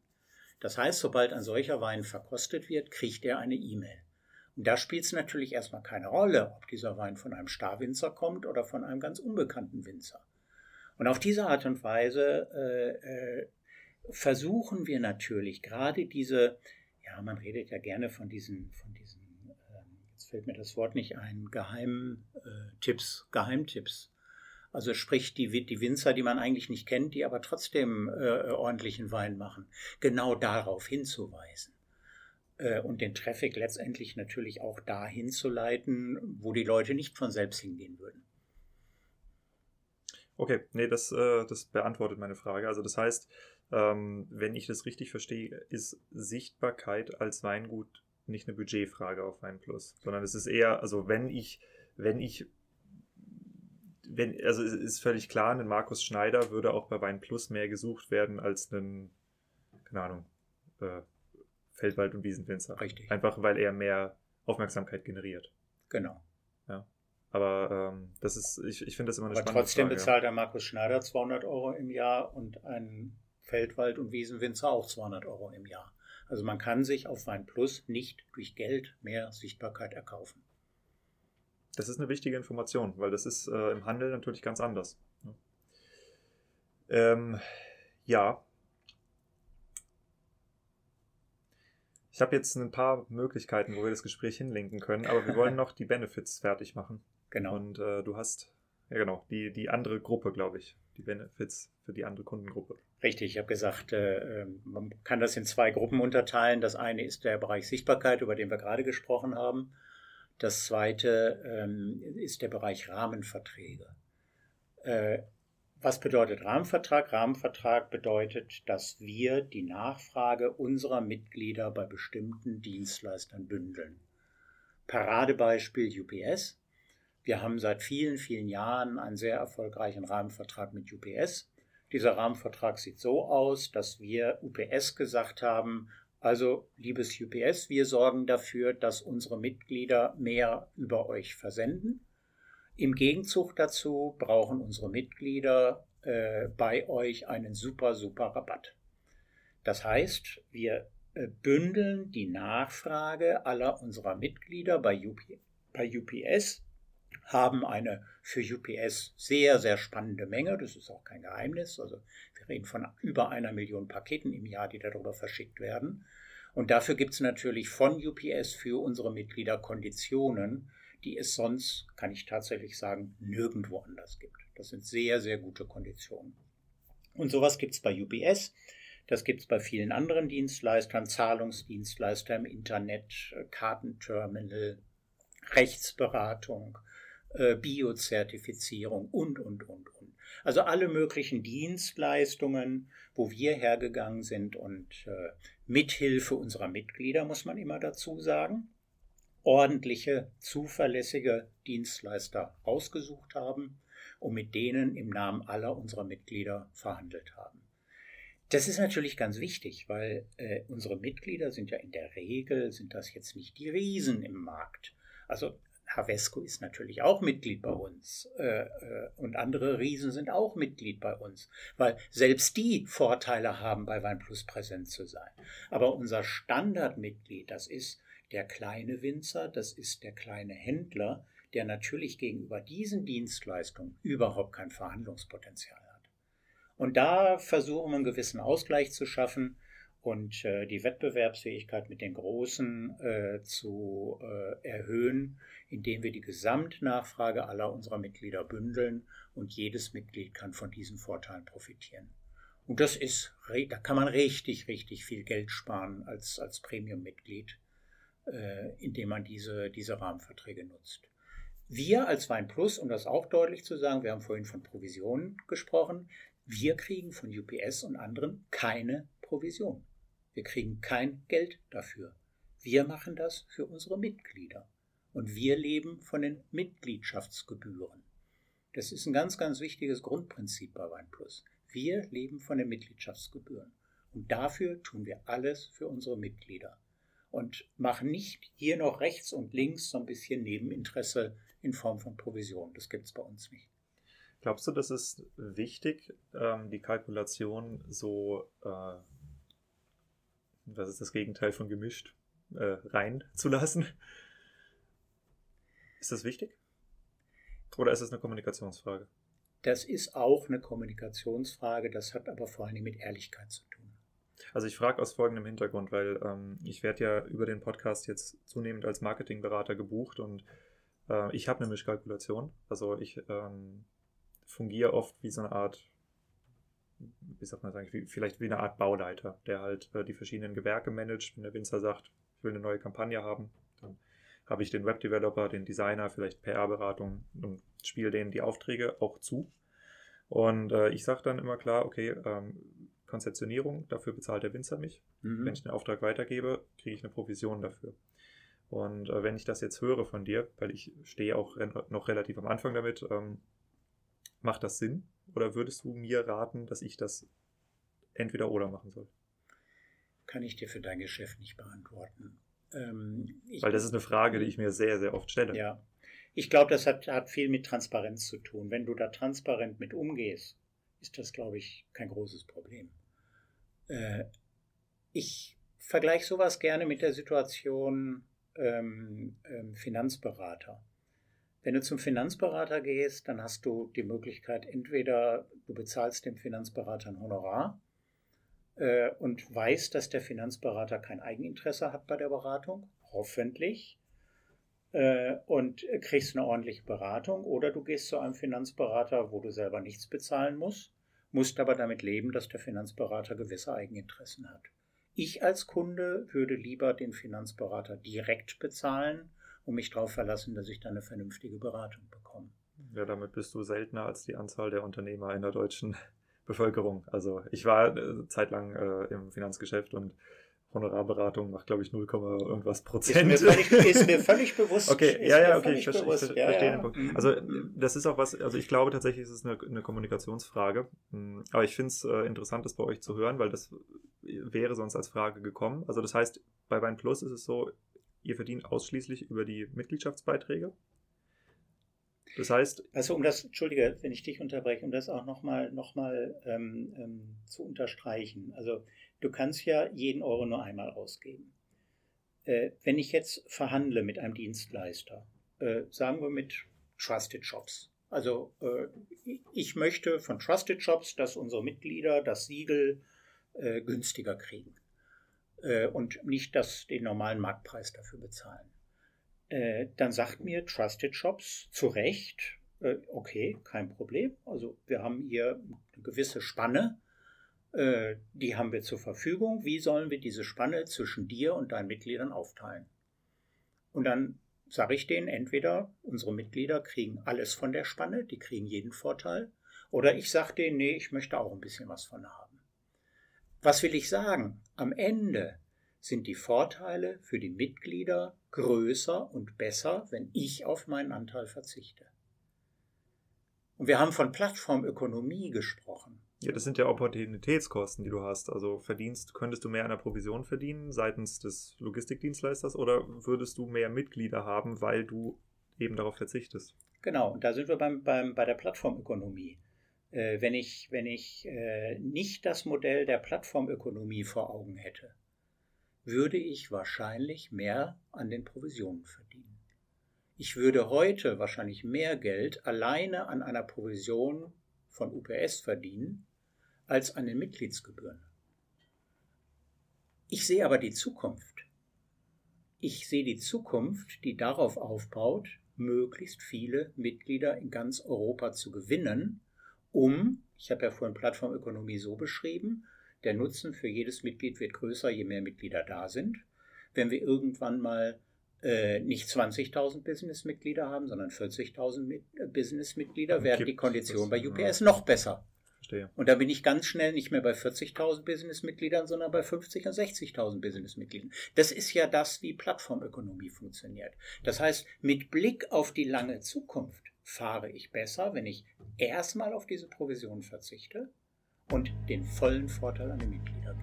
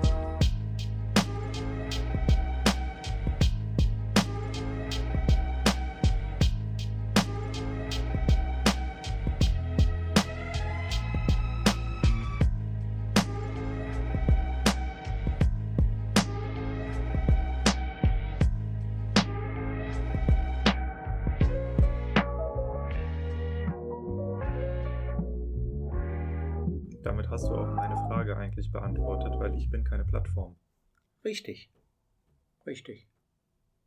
Okay, cool. Äh, das finde ich immer schön, wenn ich auch was mitnehmen kann.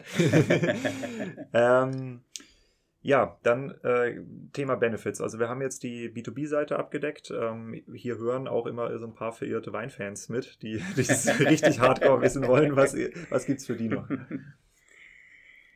Naja, weißt du, für die, für, die, für die Weinliebhaber haben wir einfach fantastisches Weinwissen auf der Plattform.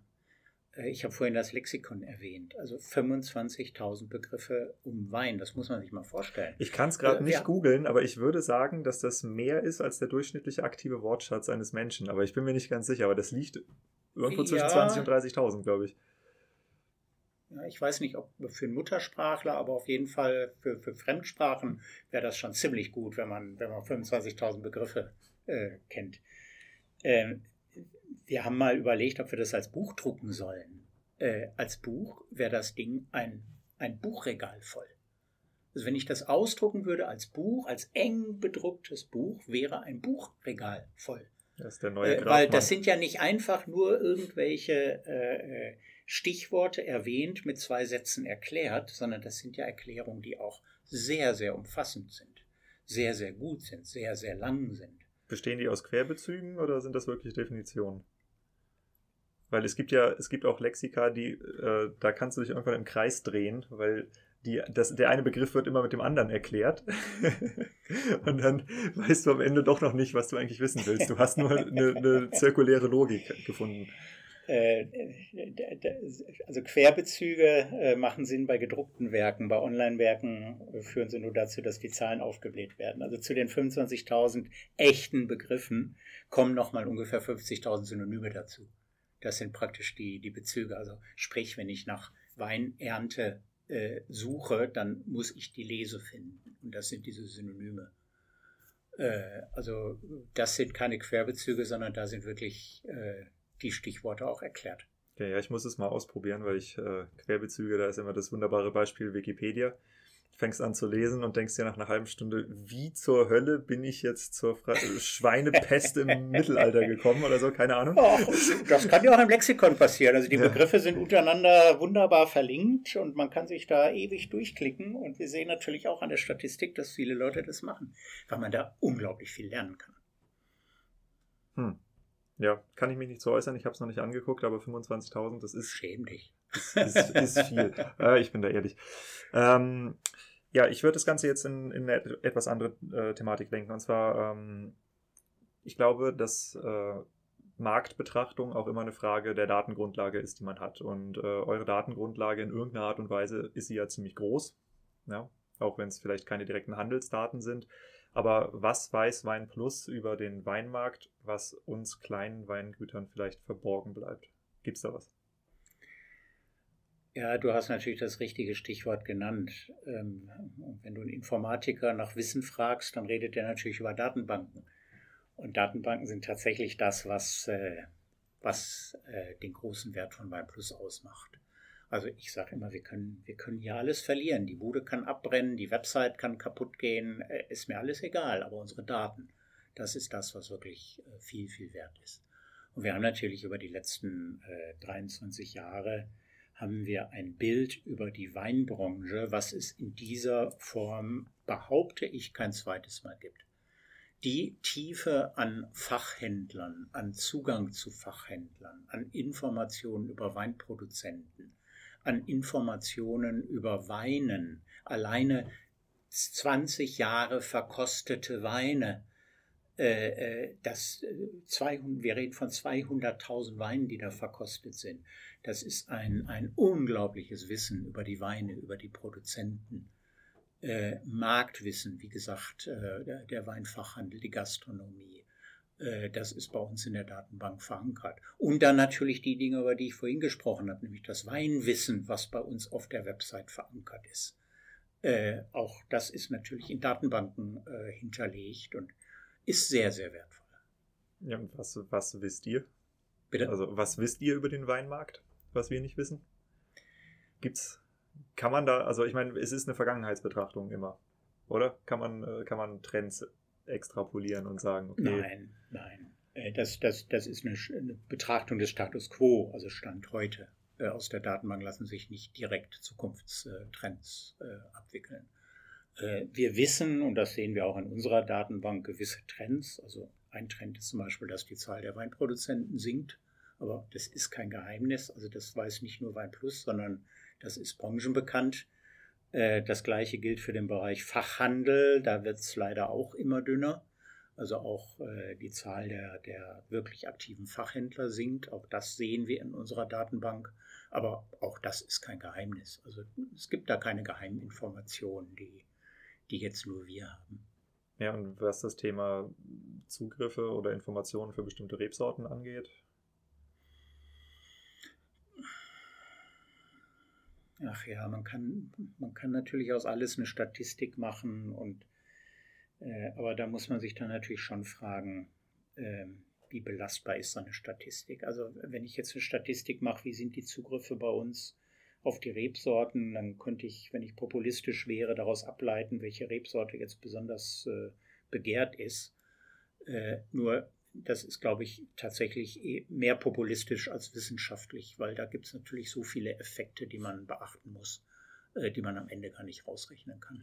Ich würde fast sagen, du hast hier die einmalige Chance, den Markt zu beeinflussen. Weil wenn die Winzer jemandem zuhören, dann wahrscheinlich dir. Also wenn du Bock auf mehr Alperino hast, dann sag Bescheid, ja. Wo, wovon würdest du gerne mehr sehen? Nein, das musst du anders begründen. Was, was wird mehr nachgefragt? Ja, ja. Mhm. Hm. Nee, okay, verstehe. Also ich, äh, ich, ich denke, das macht. Es ist eine unbefriedigende Antwort, aber ich ja. verstehe sie. Mhm. Ähm, dann vielleicht äh, gehen wir mal ein bisschen mehr in das Thema der Unternehmens- und äh, Marktphilosophie rein.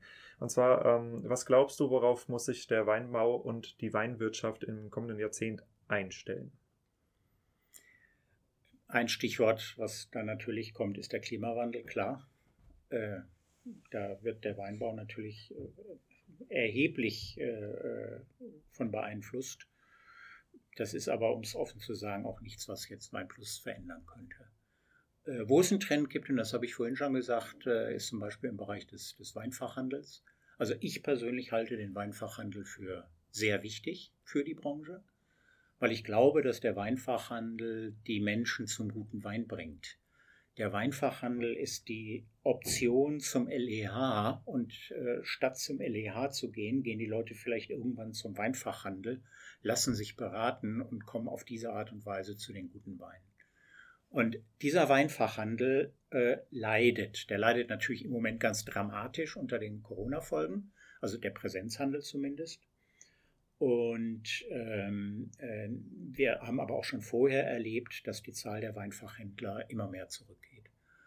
Und das ist etwas, wo wir schon als Weinplus auch gegensteuern können durch die Dinge, die ich vorhin erläutert habe.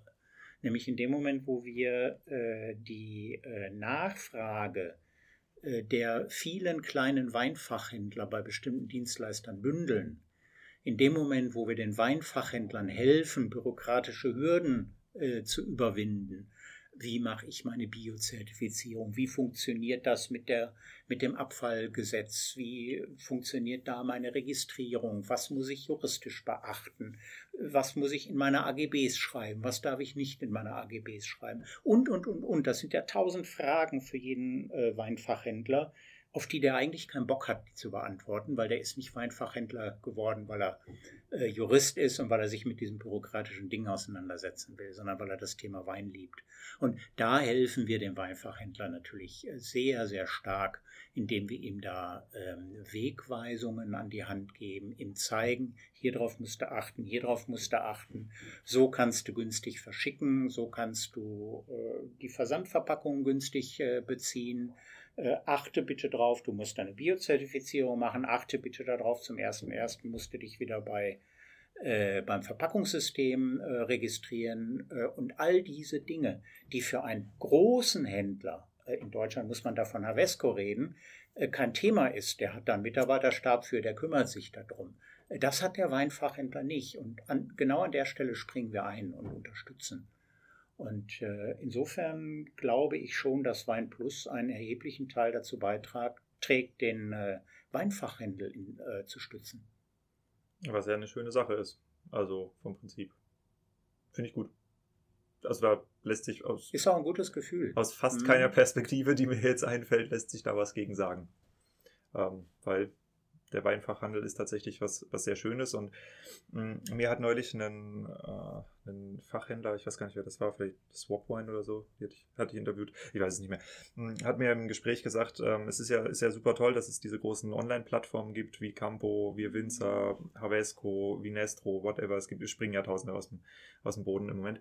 Hm, aber wenn die Sortimente so groß werden, dass ich praktisch äh, ein ausgebildeter Sommelier sein muss, um mich in dem Sortiment überhaupt noch auszu zurechtzufinden und auszukennen, also wenn, wenn hm, mir das Produkt nicht mehr empfohlen wird, sondern ich Fachkenntnis haben muss, um es mir selber zu suchen, dann ist es eigentlich auch, ist die Frage, wie, wie nützlich ist das Ganze? Und das, das ist natürlich eine Rolle, die der Fachhandel hat, ne? dass der Fachhandel empfehlen kann und auch die Einstiegshürde dadurch sinkt, senkt. Im Präsenzhandel. Im Präsenzhandel. Im Onlinehandel ist das ein nach wie vor ungelöstes Thema.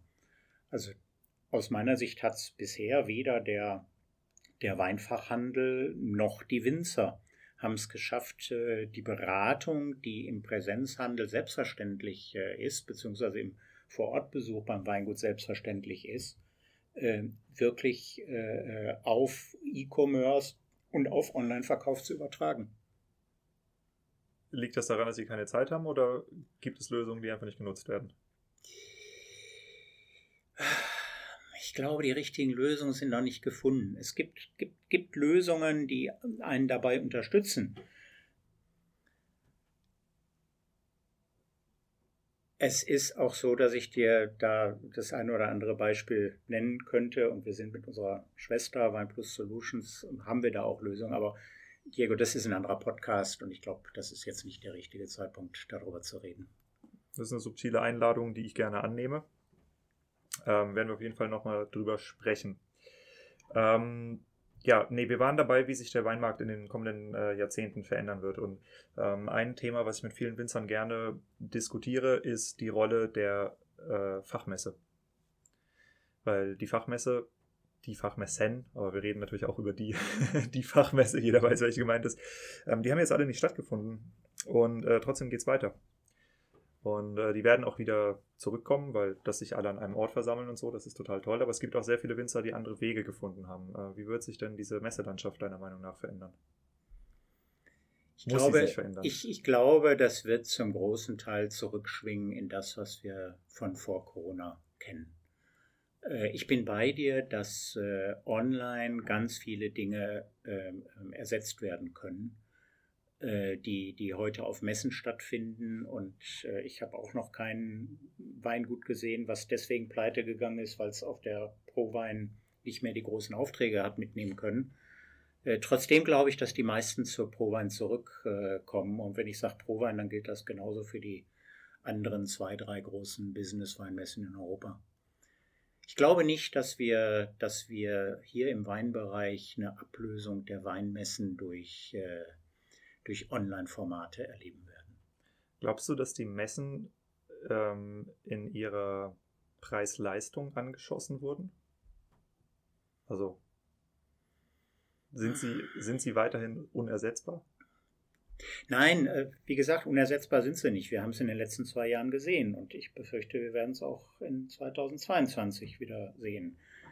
Ähm, äh, aber äh, es lohnt sich nach wie vor für alle Akteure, sich an Messen zu beteiligen. Falls jemand eine Probeinkarte übrig hat. ja. okay. Mm, ja. Und ähm, gut, wir waren auch jetzt natürlich beim Thema Covid. Also durch die, die Messen sind ja, mhm. müssen wir jetzt nicht erklären, wir wissen alle, wovon wir reden, wir sind alle im gleichen Geschäft. Ähm, die Veränderungen, die durch Covid gekommen sind, also das sind, äh, was ich gesehen habe, ähm, Online-Weinproben natürlich, ja. die stark geboomt haben, die aber auch nur sehr, sehr punktuell eingesetzt werden. Also ich würde sagen, es sind nach wie vor irgendwas um die 15 Prozent der Weingüter, die das machen. Ähm, da ist die Frage, ist das temporär, ist es dauerhaft? Aber auch äh, andere Themen, wie zum Beispiel der Zusammenbruch der Gastronomie, der in vielen Weingütern dazu geführt hat, dass andere Vertriebskanäle erschlossen wurden, die mitunter profitabler sind ja, als die Gastronomie. Das sind ja äh, Veränderungen, die sind erstmal da. Mhm. ja. Mhm. Ähm, was, was siehst du da und was glaubst du, wie es weitergeht? Ich glaube, dass Dinge wie, wie Online-Weinproben ganz sicher weiter Bestand haben werden und nach Corona sogar noch weiter wachsen werden. Äh, das wird dann äh, oft nicht die reine Online-Weinprobe sein, sondern vielleicht die Hybridveranstaltung. Aber die Idee, den Wein äh, zum Endkunden oder auch zum, zum Fachkunden nach Hause zu schicken und dann über einen Videoweg miteinander zu reden, das, das ist nicht nach Corona wieder weg sondern das haben wir jetzt alle gelernt und das ist selbstverständlich geworden und das wollen wir auch weiterhin so machen. Wie gesagt, das wird nach wie vor durch hybride Formate äh, ergänzt werden. Also dann können die Leute sich aussuchen, ob sie sich jetzt am Bildschirm setzen oder vielleicht doch zum Event äh, selber gehen. Was die Handelswege angeht, also Zusammenbruch der Gastronomie, naja, also ganz so viele Restaurants habe ich noch nicht zumachen sehen äh, um mich herum. Und ich äh, glaube, dass die Dichte der Gastronomie äh, und damit auch der Weinabsatz in der Gastronomie nach Corona kein anderer sein wird als, als äh, vor Corona. Also das ist eine Veränderung, die ist nicht dauerhaft. Äh, das, das wird wieder zurückschwingen. Insgesamt haben wir natürlich alle erlebt, wie wichtig Online geworden ist und wie wichtig Digitalisierung geworden ist. Auch wir bei Wein Plus haben es erlebt. Also man darf sowas ja gar nicht so laut sagen und zum Glück hört uns ja keiner zu, aber mein Plus gehört halt doch eher zu den Corona-Gewinnern. Äh, wir haben das äh, sehr, sehr deutlich gespürt in der Zahl der Zugriffe, in, in der Mitgliederentwicklung, äh, in allen Benchmarks, die für uns wichtig sind. Auch das ist etwas, das wird nicht zurückschwingen. Die Leute, die einmal gelernt haben, Online-Wege zu nutzen, um sich über Wein zu informieren, um Wein zu kaufen, werden das auch weiterhin machen. Ja, absolut. Das sehe ich ganz, ganz genauso. Ja. Und ähm, ich denke auch, also gerade nochmal, wenn man jetzt auf das, dieses Thema der, der Online-Weinproben geht, mh, hm, das ist eine Entwicklung, die steckt noch total in den Babyschuhen. Ja. Also das ist genau wie wenn, äh, wenn ich mir anschaue, also ich mache jetzt einen Podcast, mit dem man wahrscheinlich, von dem ich leben kann. Und äh, das ist zwölf oder 15 Jahre nach der Erfindung des Podcasts. Und Podcast ist jetzt erwachsen geworden und zwar in richtig großem Stil. Ähm, und das gleiche, glaube ich, das passiert auch mit Online-Weinproben. Also das heißt, wenn ein Winzer sagt, ja, hm, ich habe jetzt die ersten drei Wellen schon verpasst, was soll ich jetzt anfangen? Und nein, wir wissen jetzt, wie eine Online-Weinprobe gut funktioniert. Wir wissen jetzt, welches Budget man dafür braucht. Und andere Winzer haben Vorarbeit geleistet und sind permanent gegen die Wand gerannt, so lange bis es funktioniert hat. Und man kann sich einfach mal inspirieren lassen und extrem einfach dieses Format jetzt für sich entdecken. Richtig. So, Richtig. so würde ich das äh, framen als, als Weingut und äh, nicht sagen, ja, das ist ein temporäres Ding, sondern nee, das ist eine Möglichkeit, direkten Kundenkontakt, egal wo, egal wann, zu machen. Das ist total toll. Das bleibt. Äh, ich erreiche ja auch ganz andere Menschen über solche Formate. Äh, ich erreiche die Menschen, die eben eigentlich keine Zeit haben, mich am Weingut zu besuchen. Äh, mit einer Online-Weinprobe erreiche ich die. Die nehmen sich halt dann mal die Stunde zwischendurch und beschäftigen sich äh, in einer Online-Weinprobe mit meinen Weinen. Die würden nicht zu mir kommen, 200 Kilometer fahren und sich zwei Stunden in mein Weingut setzen. Da haben viele einfach nicht die Zeit und nicht die Lust zu. Ja, nee, sehe ich ganz genauso. Und ähm, für die, die das hier jetzt äh, neu hören, also es gibt ja immer Winzer, die auch neu hier auf den Podcast gestoßen sind, äh, geht mal ganz zurück an die Anfangszahlen. Da gibt's ähm, eine sehr interessante Episode mit dem Nikolas Weber äh, vom Margaretenhof Eil, und zwar wie man den, B2, den Nischenmarkt der B2B Online-Weinproben rockt, so habe ich das genannt, ähm, weil äh, vom Prinzip ist die Mathematik ganz einfach. Wenn du an Endkunden verkaufst, dann musst du mindestens einen in der Familie überzeugen wenn du Online-Weinproben äh, zum Beispiel statt äh, Weihnachtsfeiern anbietest, ja, weil auch diesen Winter höchstwahrscheinlich keine Weihnachtsfeiern stattfinden. Äh, du musst einen einzigen Menschen im Human Resources überzeugen, um eine komplette Firma zu haben. Ja, und äh, du kannst auch all deine Kunden, also du hast deine Kundendatenbank hoffentlich ähm, kannst du deine Kunden anschreiben und die fragen, ob bei denen die Weihnachtsfeier ausfällt und ob sie nicht Lust hätten, stattdessen bei dir eine Online-Weinprobe zu buchen. Und das ist die sprichwörtliche Gelddusche, die dann stattfindet. Und äh, ich glaube, dass das Potenzial ist von äh, sehr, sehr wenigen Winzern bisher entdeckt. es gibt ein paar professionelle Anbieter dafür. Ich habe auch selber lange mit der Idee gespielt, ob ich den Podcast über die Vermittlung von äh, Online-Weinproben im B2B-Bereich finanziere, aber ich habe einfach keinen Bock auf die Akquisearbeit. Aber wenn ihr als Winzer schon die Kundendatenbanken habt und der Großteil eurer Kunden ist wahrscheinlich vor 67, arbeitet also noch irgendwo, die könnt ihr fragen. Das ist so einfach. Ja?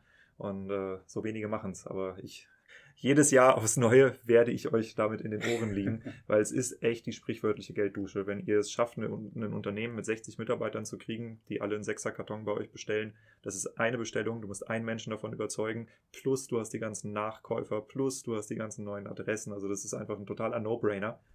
Aber lass ruhig die anderen das Geschäft machen. Ja. Ja, und man muss sagen, die, die Menschen haben es ja auch mittlerweile gelernt, damit umzugehen. Also vor, vor zwei Jahren, da war es noch nicht selbstverständlich, dass jeder eine Kamera und ein Mikro an seinem Computer hat und auch weiß, damit umzugehen. Äh, mittlerweile äh, ist das kein, Hin kein Hindernis mehr. Mittlerweile weiß jeder, dass er in dieses Ding reinsprechen kann und äh, dass das funktioniert und äh, hat da die Hemmschwelle äh, deutlich abgebaut. Und dem kann ich mich nur anschließen. Also das das muss man ausnutzen. Und äh, diejenigen, die das frühzeitig ausnutzen, die werden davon profitieren langfristig. Hm. Ja, aber tatsächlich, äh, diejenigen, die ganz früh angefangen haben, die haben halt klar diesen Pionierbonus, aber die haben eben auch ganz viele Fehler gemacht, von denen wir jetzt lernen können. Also es ist auf jeden Fall nicht zu spät. Der Markt ist total ungesättigt, total ungesättigt und ich sehe das genauso, der wird äh, bleiben. Übrigens ähm, auch im Business-to-Business-Bereich, um das nochmal zu ergänzen. Äh, wir haben jetzt im Moment zumindest habe ich so verstanden, nur über Business-to-Customer gesprochen. Äh, auch im Business-to-Business-Bereich halte ich Online-Weinproben und ähnliche Formate für wahnsinnig spannend. Hm, ich hatte, vielleicht habe ich eben aus Versehen B2C äh, gesagt, aber die Probe ist bei mir äh, der Nischenmarkt der B2B-Online-Weinproben. Ähm, genau das. Okay, alles klar, äh, gut. Kann sein, dass ich das ja. Äh, verwechselt habe eben. Also so oder so, es gilt für beide Gruppen. Ja, ja. Mhm. Nee, aber wenn, wenn Utz meint, es nochmal betonen zu müssen, ähm, Leute, guckt es euch an.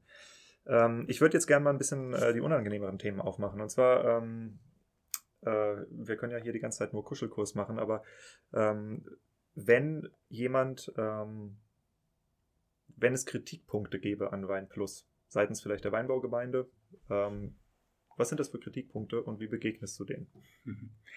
Die Kritik, die wir eindeutig am häufigsten hören, ist, mein Wein wird ungerecht oder falsch beurteilt. Äh, wir machen ja hier sehr, sehr viele Weinproben. Wir haben ganz zu Eingang äh, davon gesprochen. Und äh, das ist die Kritik, die wir immer wieder hören. Ja, das ist doch mein, mein Top-Wein und den könnt ihr doch nicht so schlecht bewerten und der ist doch woanders viel besser bewertet. Dazu muss man erstmal zwei Dinge sagen. Zum einen ist es richtig, dass wir in der Weinbewertung deutlich kritischer sind als viele andere. Ähm, viele Medien, ja, äh, haben geradezu eine Punkteflut. Also da, da, da wird so langsam der Raum ganz oben bei den 100 Punkten sehr, sehr plus. knapp. Bitte? 100 plus. 100 plus, genau. Da, da, da, da müssen wir demnächst ins 120-Punkte-System gehen, sonst funktioniert es irgendwann nicht mehr. Und das machen wir eindeutig nicht sondern wir bewerten so, wie es irgendwann mal vor allen Dingen von Parker ja etabliert wurde, äh, in einem relativ äh, restriktiven System und dadurch sehen natürlich unsere Bewertungen erstmal per se im Vergleich zu anderen Medien schlechter aus. Äh, zum anderen muss man sagen, wir bewerten blind, wir verkosten blind. Und wenn man einen Wein blind verkostet, entfällt der Etikettenbonus. Und auch das schmeckt nicht jedem. Äh, der Etikettenbonus ist halt häufig ein positiver und wenn der wegfällt, weil der Wein dann vielleicht doch nicht dies Qualitätsniveau hat, was das Etikett verspricht, dann wird das bei Wein Plus deutlich und bei Nicht-Blindproben äh, entfällt dieser Effekt. So, äh, deine zweite Frage war, wie begegnen wir dem? Man muss natürlich eins ganz klar sagen. Wir, ich habe es schon mal gesagt, wir bewerten die Weine nicht aus Selbstzweck, sondern wir bewerten die Weine weil wir wollen, dass die Leute diese Bewertungen nutzen, um Weine für sich zu kaufen. Einzukaufen im Business to Business oder als, als Endverbraucher zu kaufen. Äh, das funktioniert nur, wenn die Leute uns vertrauen. Und natürlich vertrauen uns die Leute deswegen, weil sie wissen, dass wir genau so bewerten und dass sie am Ende im Glas auch das wiederfinden, was wir durch unsere Weinkritik äh, prognostiziert haben. Deswegen werden wir vom Handel genutzt, wenn es darum geht, ein Portfolio zusammenzustellen. Deswegen werden wir von der Gastronomie genutzt, wenn es darum geht, die Karte zusammenzustellen. Deswegen nutzen uns die, die Weinliebhaber, wenn sie wissen wollen, welchen Wein sie jetzt bestellen und zu welchem Weingut sie jetzt äh, fahren wollen. Äh, ich sag mal ganz, ganz eingebildet, also Weinplus ist wahrscheinlich der meistgelesene Weinführer in ganz Europa. Und das liegt an dem Vertrauen, was dieser Weinführer hat. Kannst du dir vorstellen, dass Wein Plus äh, noch eine Art Nimbus hat, den ihr mit euch rumschleppt aus älteren Zeiten, wo ihr vielleicht auch andere äh, Einkommensmodelle hattet oder sowas? Äh, ja, natürlich. Ich, ich erlebe heute noch äh, Menschen, wenn ich sie auf der Prowein treffe und ich stelle mich als, als Utz Grafmann von Wein Plus vor, dann höre ich heute noch, ach, ihr seid doch die, wo man dann äh, am Tag 50 E-Mails kriegt, wenn ich mich bei euch anmelde. Und das resultiert noch aus der Zeit, als wir ein Weinforum hatten, was E-Mail-basiert war, mhm. wo die Leute sich angemeldet haben und dann wirklich am Tag 50 E-Mails gekriegt haben. Dieses Weinforum, das gibt es seit, äh, ach Gott, ich weiß es gar nicht, 15, 16, 17 Jahren nicht mehr. Äh, natürlich gibt es diesen Nimbus und wir wissen ja alle, wie lange es dauert, äh, bis sich ein geändertes Bild eines Unternehmens auch in den Köpfen äh, wiederfindet der Menschen. Und äh, wir werden wahrscheinlich in zehn Jahren noch vom Weinforum hören und von vielen Dingen, äh, die heute gar nichts mehr mit Weinplus zu tun haben. Was gibt es denn da, wovon wir noch hören können? Oh. Du weißt du, Weinplus hat vor allen Dingen, ähm, äh, ich habe vorhin von dem Verschlankungsprozess gesprochen. Vor diesem Verschlankungsprozess war Weinplus noch viel komplizierter und schwieriger zu verstehen als heute.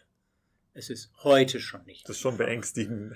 Und es war noch komplizierter. Und das steckt noch in vielen Köpfen drin. Und bei vielen ist die Angst noch relativ groß, sich mit Weinplus überhaupt auseinanderzusetzen.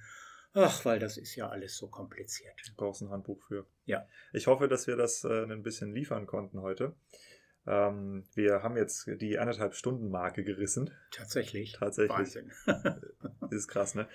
Mm, ja, äh, ich würde noch so ein, zwei äh, Themen ansprechen, aber dann das Ganze auch mal äh, zum Ende gehen lassen. Und zwar, ähm, was glaubst du, wo Wein Plus sich hinentwickeln wird? Also habt ihr noch große Änderungen geplant oder wollt ihr jetzt einfach nur Menge, also groß und international werden? Oder gibt es andere Bereiche, die du siehst, also an dem, an dem grundsätzlichen ähm, ähm, Modell, da wird sich nichts äh, verändern. Also äh, wir werden immer für unsere Mitglieder arbeiten, wir werden von unseren Mitgliedern bezahlt werden. Das hat ja in sich auch eine große Stabilität, stellt ja auch sicher, dass Weinplus das bleibt, was es heute ist, äh, weil die Mitglieder schlicht und einfach nicht mehr bezahlen würden, wenn wir nicht mehr das machen, was ihnen wirklich hilft.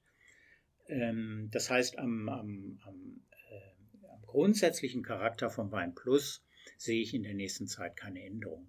Den großen Prozess, den wir jetzt äh, äh, gestartet haben, den habe ich vorhin beschrieben, nämlich die Europä Europäisierung dessen, was wir im Moment primär im deutschsprachigen Raum gemacht haben.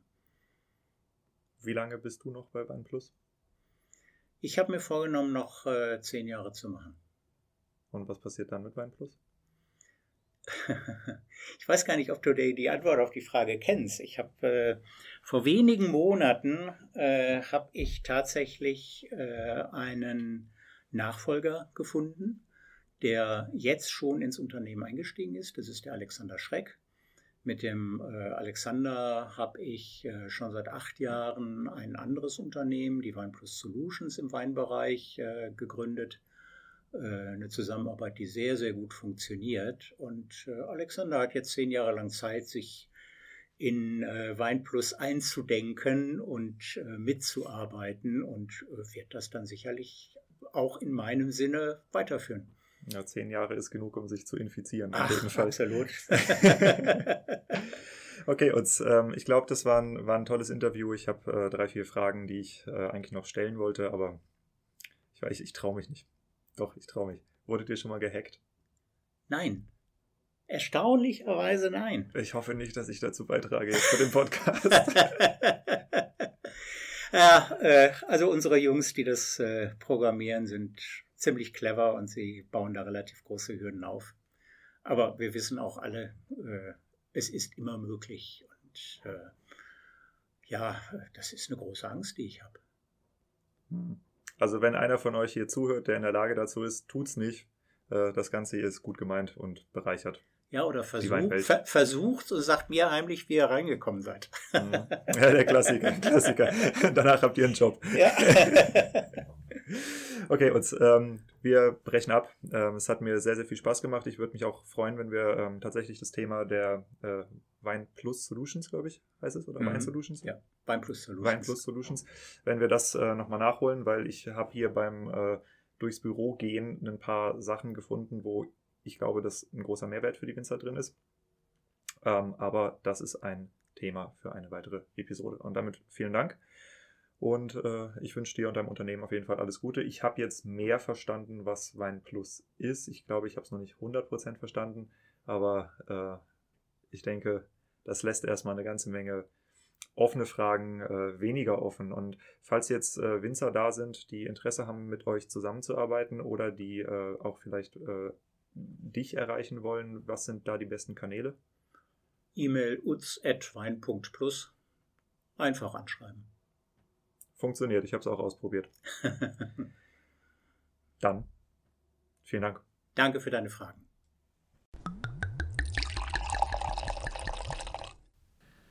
Ja, ich denke, das Interview an sich hat einfach genug Aussagekraft. Da muss ich nicht viel dazu sagen. Ich hoffe, dass es euch gelungen ist, Wein Plus besser einzuschätzen und auch mehr über Wein Plus zu verstehen. Das war ja auch eine Intention, mit der wir das hier gemacht haben, weil Wein Plus einfach so unfassbar groß ist und auch so einen krassen Wandel äh, hingelegt hat, dass es manchmal äh, gar nicht so leicht ist, damit von außen mitzuhalten und zu verstehen, was ist eigentlich im Moment Wein Plus und was hat es zu bieten. Aber ich denke, dass Wein Plus einfach ein cooles Angebot für Winzer ist. Freue mich sehr, dass wir ab jetzt zusammenarbeiten. Und also wie gesagt, wenn du halt die Episoden als erstes hören willst, dann solltest du Weinplus Mitglied sein oder die Weinplus Top News abonniert haben. Das kannst du kostenfrei tun. Dann hatte ich ja versprochen, dass ich euch ein paar Updates zum Thema Swapwine gebe. Und zwar sind wir jetzt mittlerweile im zweiten Monat angekommen und die ersten Dezember-Newsletter sind rausgeschickt und es sieht einfach immer besser aus. Also wir sehen, dass die Kunden, die die Newsletter-Empfänger sind, sich natürlich erstmal an ein neues Banner im Newsletter gewöhnen müssen. Aber jetzt, wo es schon zum zweiten Mal drin ist, wird es auch stärker angeklickt. Und zwar sind es mittlerweile ein Drittel der Leute, die den Newsletter äh, ansehen, die auf dieses Banner klicken. Das ist extrem extrem viel. Ja, also das heißt, wir können richtig viel Reichweite untereinander austauschen und gleichzeitig gibt es keinen Verlust der Newsletter-Performance. Und das ist ja spektakulär. Ich werde in den kommenden Tagen Interviews mit den beteiligten Winzern veröffentlichen, wo wir ein bisschen darüber sprechen, was sie eigentlich davon halten, andere Winzer in ihren Newslettern zu empfehlen und eben auch in die Zahlen reinschauen. Also das heißt, wie ist die Newsletter-Performance? Hat das Ganze irgendeinen Einfluss auf den Umsatz? Und wie viele der Newsletter-Abonnenten klicken eigentlich? auf das Template. Aber was ich bisher schon sagen kann, unsere Erwartungen wurden stark übertroffen und wir suchen Winzer, die Lust haben, in den nächsten Runden mitzumachen. Und damit neigt sich dieser Podcast auch schon wieder dem Ende zu. Heute gibt es statt einem elektronischen Set ein Jazz-Set auf die Ohren von Locke, einem der Laut und Luise Künstler. Viel Spaß damit und vielen Dank fürs Zuhören.